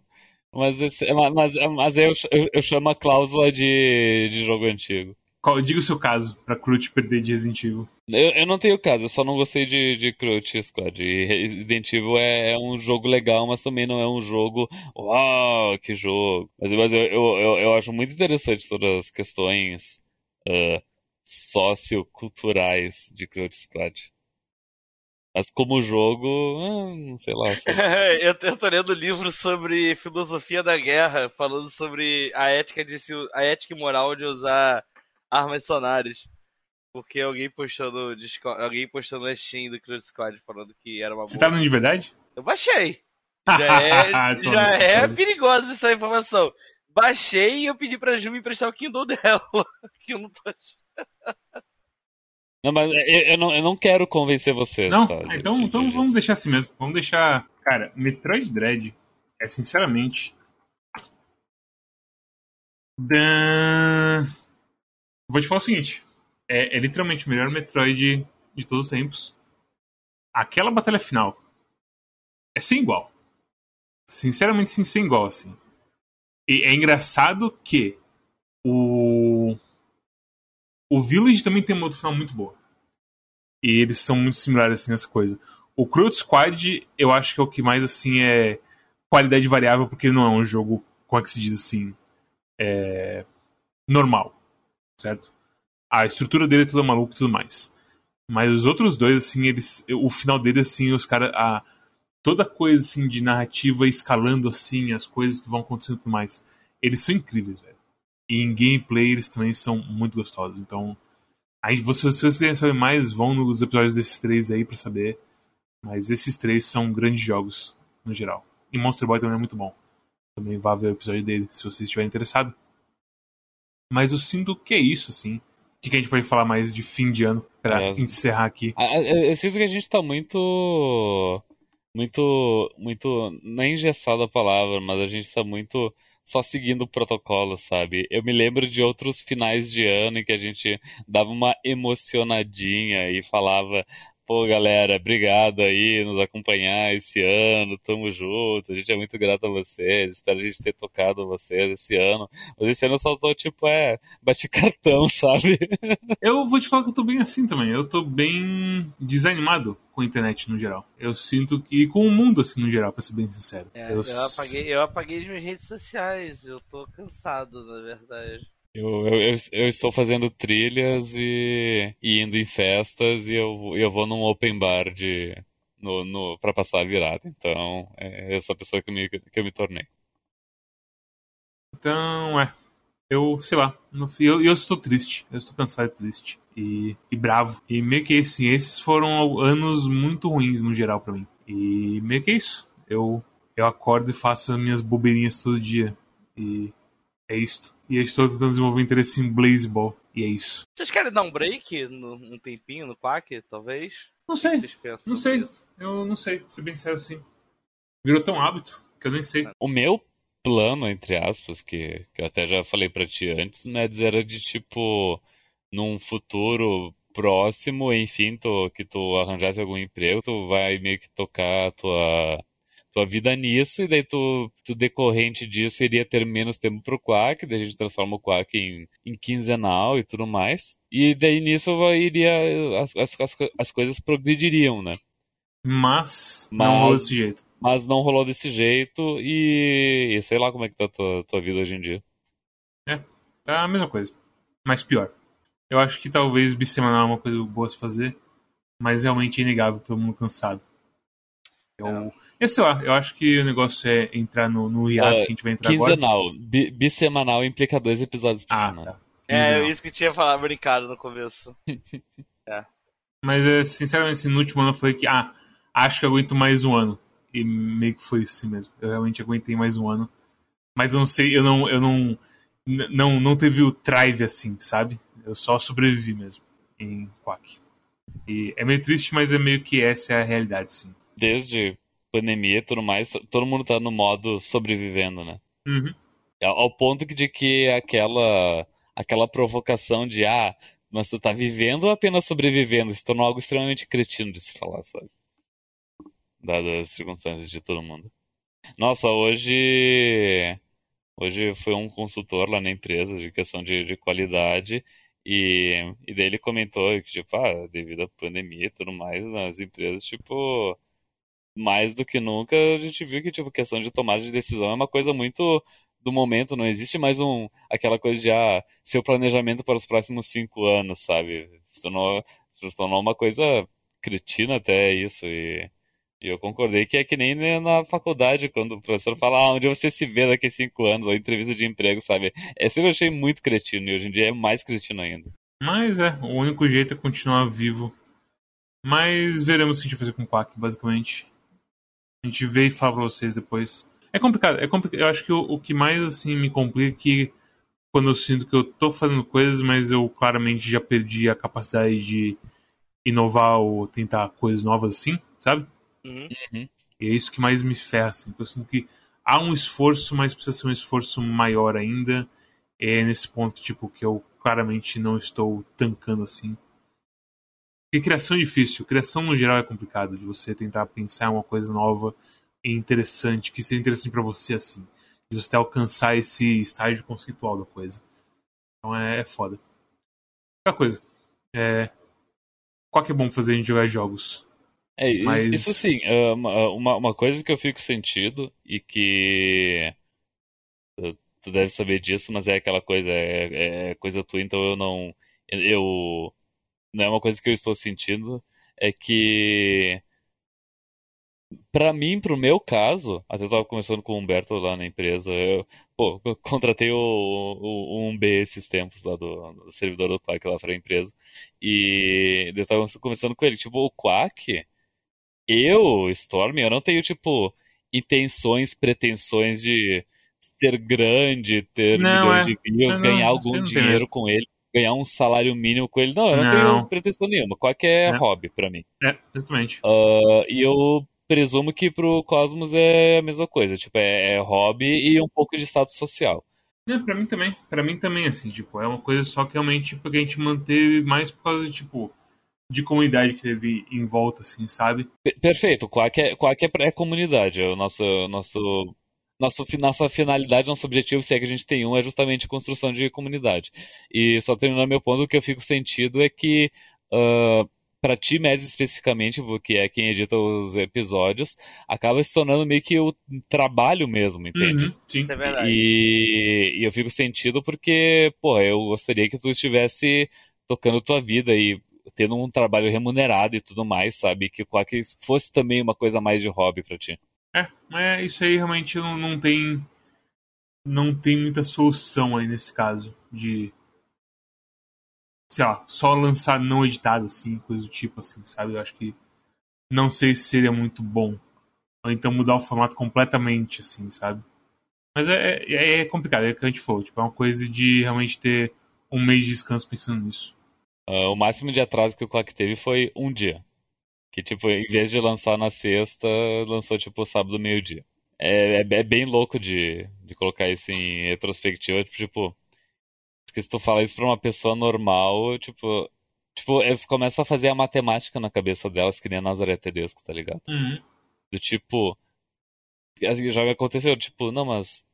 Quantas horas, tipo, tu joga por dia, por semana? Eu, ah, a gente tenta jogar pelo menos 4 horas por, do jogo por semana, mas, mas a gente tenta sempre zerar o jogo, se possível. E daí, daí, daí a pessoa, tipo, meu Deus, ele passa o tempo inteiro jogando videogame, que vida é essa? Uhum. sem, sem contar na questão, né, enfim, da gravação e edição e stream e tudo mais. Sim. Sei lá, pro, provavelmente mudaremos o o formato para quinzenal, uma coisa assim, ou então só fecharemos as portas, sei lá. Eu acho que a gente tava mais energizado nos outros anos também. E agora que realmente sim tá realmente os freios estão começando a agir de verdade. E como 2021 acabou se tornando 2020 dois, dois é. também não ajudou. E a gente lançou 300 episódios e, e Revingança foi o foi o 300. É, é um bom episódio pra uhum. ser 300. Mas é, sei lá, eu sinto que é uma coisa que a gente não vai chegar na, na resposta agora, mas é algo que provavelmente mudará no ano que vem. É, sei lá, se vocês tipo, querem que o Quack continue, vocês gostam de, tá, de escutar o Quack e de participar da comunidade e tudo mais, apareçam, dêem opinião aí também, falem o que vocês acham, sabe? É, participem desse momento da gente. O, o, meu apelo é que alguém ofereça um emprego pro Mads. é. Sinceramente. É. Enfim, acho que é isso. Acho que é dar, dar é. tchau pras pessoas e o é. que tá dito, está dito. O que está dito. É meio. O, último, o último a sair apaga as luzes. Basicamente. Tchau. Uh, tchau, obrigado por, por assistir. Espero que, que tenham gostado. Uh, no... E, e, vamos se falando, entre no, no, no Discord, mande comentários no YouTube. O ideal é entrar no Discord e, e, e manda ali um texto no geral Uh, manda um textão, se for o caso. O personagem manda bastante textão, a gente gosta de textão. Uh, não se sinta intimidado se tu mandar um textão e ninguém responder nada de imediato, porque uh, tem pessoas do mundo inteiro no servidor do Quack, então a gente tá em timelines diferentes, as pessoas podem estar simplesmente Uhum. dormindo. Então, não, tá, tá, tá tudo certo. São duas da tarde na Califórnia. E, enfim, vão, lá e, e- e comentem sobre o caos e deem sugestões e expressem seus sentimentos pra gente. Venham, venham, venham abrir seu coração pra gente. E o jogo da próxima semana é. Ah, vocês acharam que Revingança ia ser o último, porque é o 300, né? Mas a gente tem pelo menos três jogos gravados ainda. Ai, meu Deus do céu. Vai ser engraçado gravar os outros dois. é, mas só, porque só o BBB tá gravado por enquanto. É. Mas é. Acho que é isso. É, Obrigado a todos que assistiram. Obrigado a vocês por mais um ano. E obrigado a vocês pela conversa também.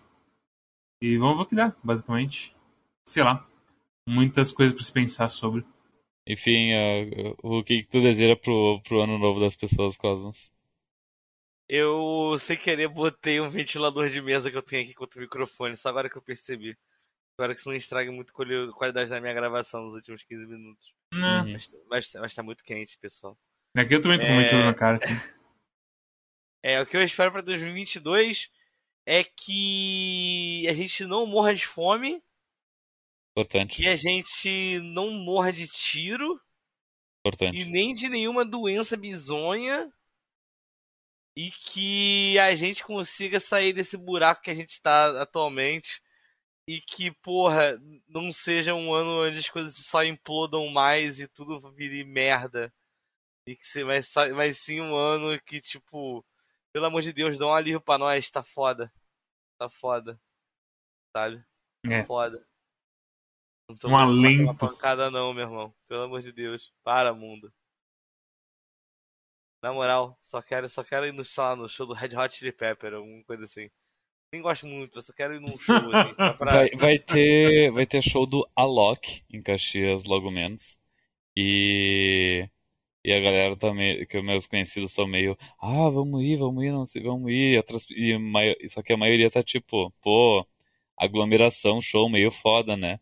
E daí os outros, ah, não, mas vamos pegar um camarote então, 300 pila o camarote. Uxi. Ah, não, mas eu não tava falando nem nesse sentido, assim. Eu tava falando que eu queria ir num show só pra, tipo, botar emoção pra fora mesmo, que tá foda, Ah, tá vai num jogo de Tipo, futebol então. É, sei lá, num jogo de futebol. Que tá foda, maluco. O mundo Uhum. tá, tá, tá pesado aí. deita na cama e, e põe pra ouvir Comfortably Numb do Pink Floyd, que é o equivalente musical a usar drogas.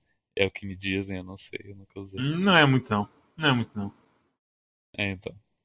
Não, não diria que é isso, não. Mas, se for isso, drogas são meio fracas. Não... É, então.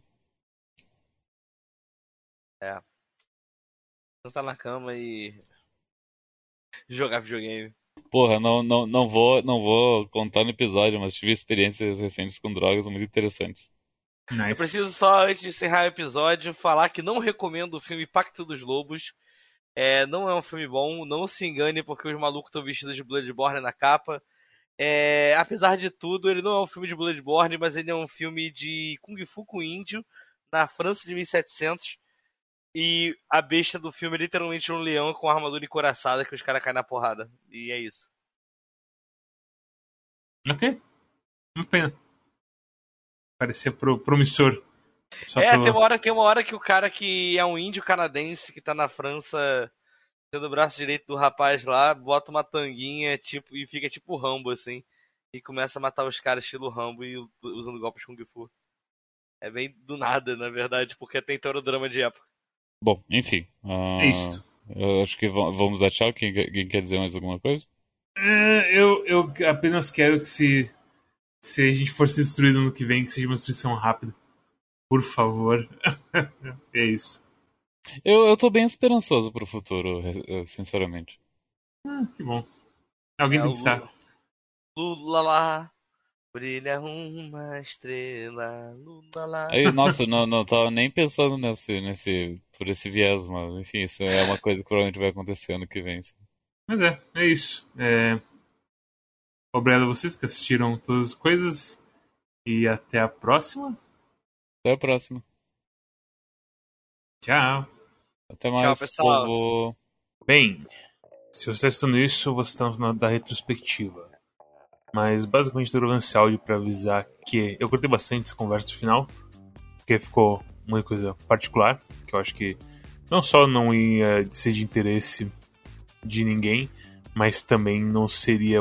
Ficou muito conversa cíclica, sabe? E aí fica meio complicado de, de fazer vocês escutarem meia hora da gente meio que falando a mesma coisa. Mas foi uma boa conversa, uma boa conversa sobre coisas da vida no geral. Mas, no que interessa a Quack realmente, o que vai rolar é que o Quack vai virar. Vai virar. Quase falei bimensal. Por, por não sei porque, porra, eu tô com hábito disso. Mas o Quack vai virar quinzenal. E com o Quack quinzenal que já começa a outra retrospectiva. Então, logo depois dessa semana, que a retrospectiva vai sair no dia 31. Então, Quack só vai sair agora dia 14 e dia 28 e aí só em fevereiro, dia 11. Eu não sei se a gente vai manter isso 100%, o que a gente vai fazer, se a gente vai meter episódios entre isso, porque a gente tá- vai estar basicamente parado, porque já foram gravados os três episódios, mas isso foi feito mais pra gente ter um tempo maior entre episódios e aí poder. E não só pela coisa de, como, como a gente tava falando no episódio, tipo, eu ter mais tempo pra mim pra tocar minha vida, mas também pra gente realmente se investir nos jogos que a gente tem interesse mesmo. Porque esse fim de ano foi foda que a gente já ficou desde novembro nessa corrida de vamos encontrar jogos curtos pra jogar. E não é uma coisa muito boa assim, tipo, ah, eu quero só um jogo curto pra eu bater botões e ir embora e foda-se, sabe? Não é algo que eu acho que é interessante pro Quack no geral, para as nossas reações no geral. Eu sinto que se a gente se importa com o jogo que a gente vai jogar, a gente acaba falando muito mais coisas interessantes do que só, tipo, ah, é um jogo. E no episódio de Knights, no episódio de Skybolt Zack, vocês vão sentir bastante isso, sinto. Porque são dois jogos que são que são, basicamente. A gente não tem tantas emoções assim com eles. Mas, de modo é isso. Não sei mais o que eu devo falar aqui. Além de que, se você tá na Zona Norte e quer me contratar pra alguma coisa, Zona Norte de São Paulo. E eu tenho um diploma em administração e psicologia, eu acho. Mas tenho CRP sim, então isso vai pra uma coisa de verdade. Me contrate. E assim o Quack morre pra sempre. Não. O Quack provavelmente vai continuar, não importa o que aconteça. Mas aí, seria uma boa. É isso. Tinha muito mais coisa que eu queria falar, mas eu me esqueci enquanto eu abri o Zencaster. É foda esse negócio de anotar as coisas. Isso eu preciso fazer também durante o Quack, anotar mais coisas. Tá foda.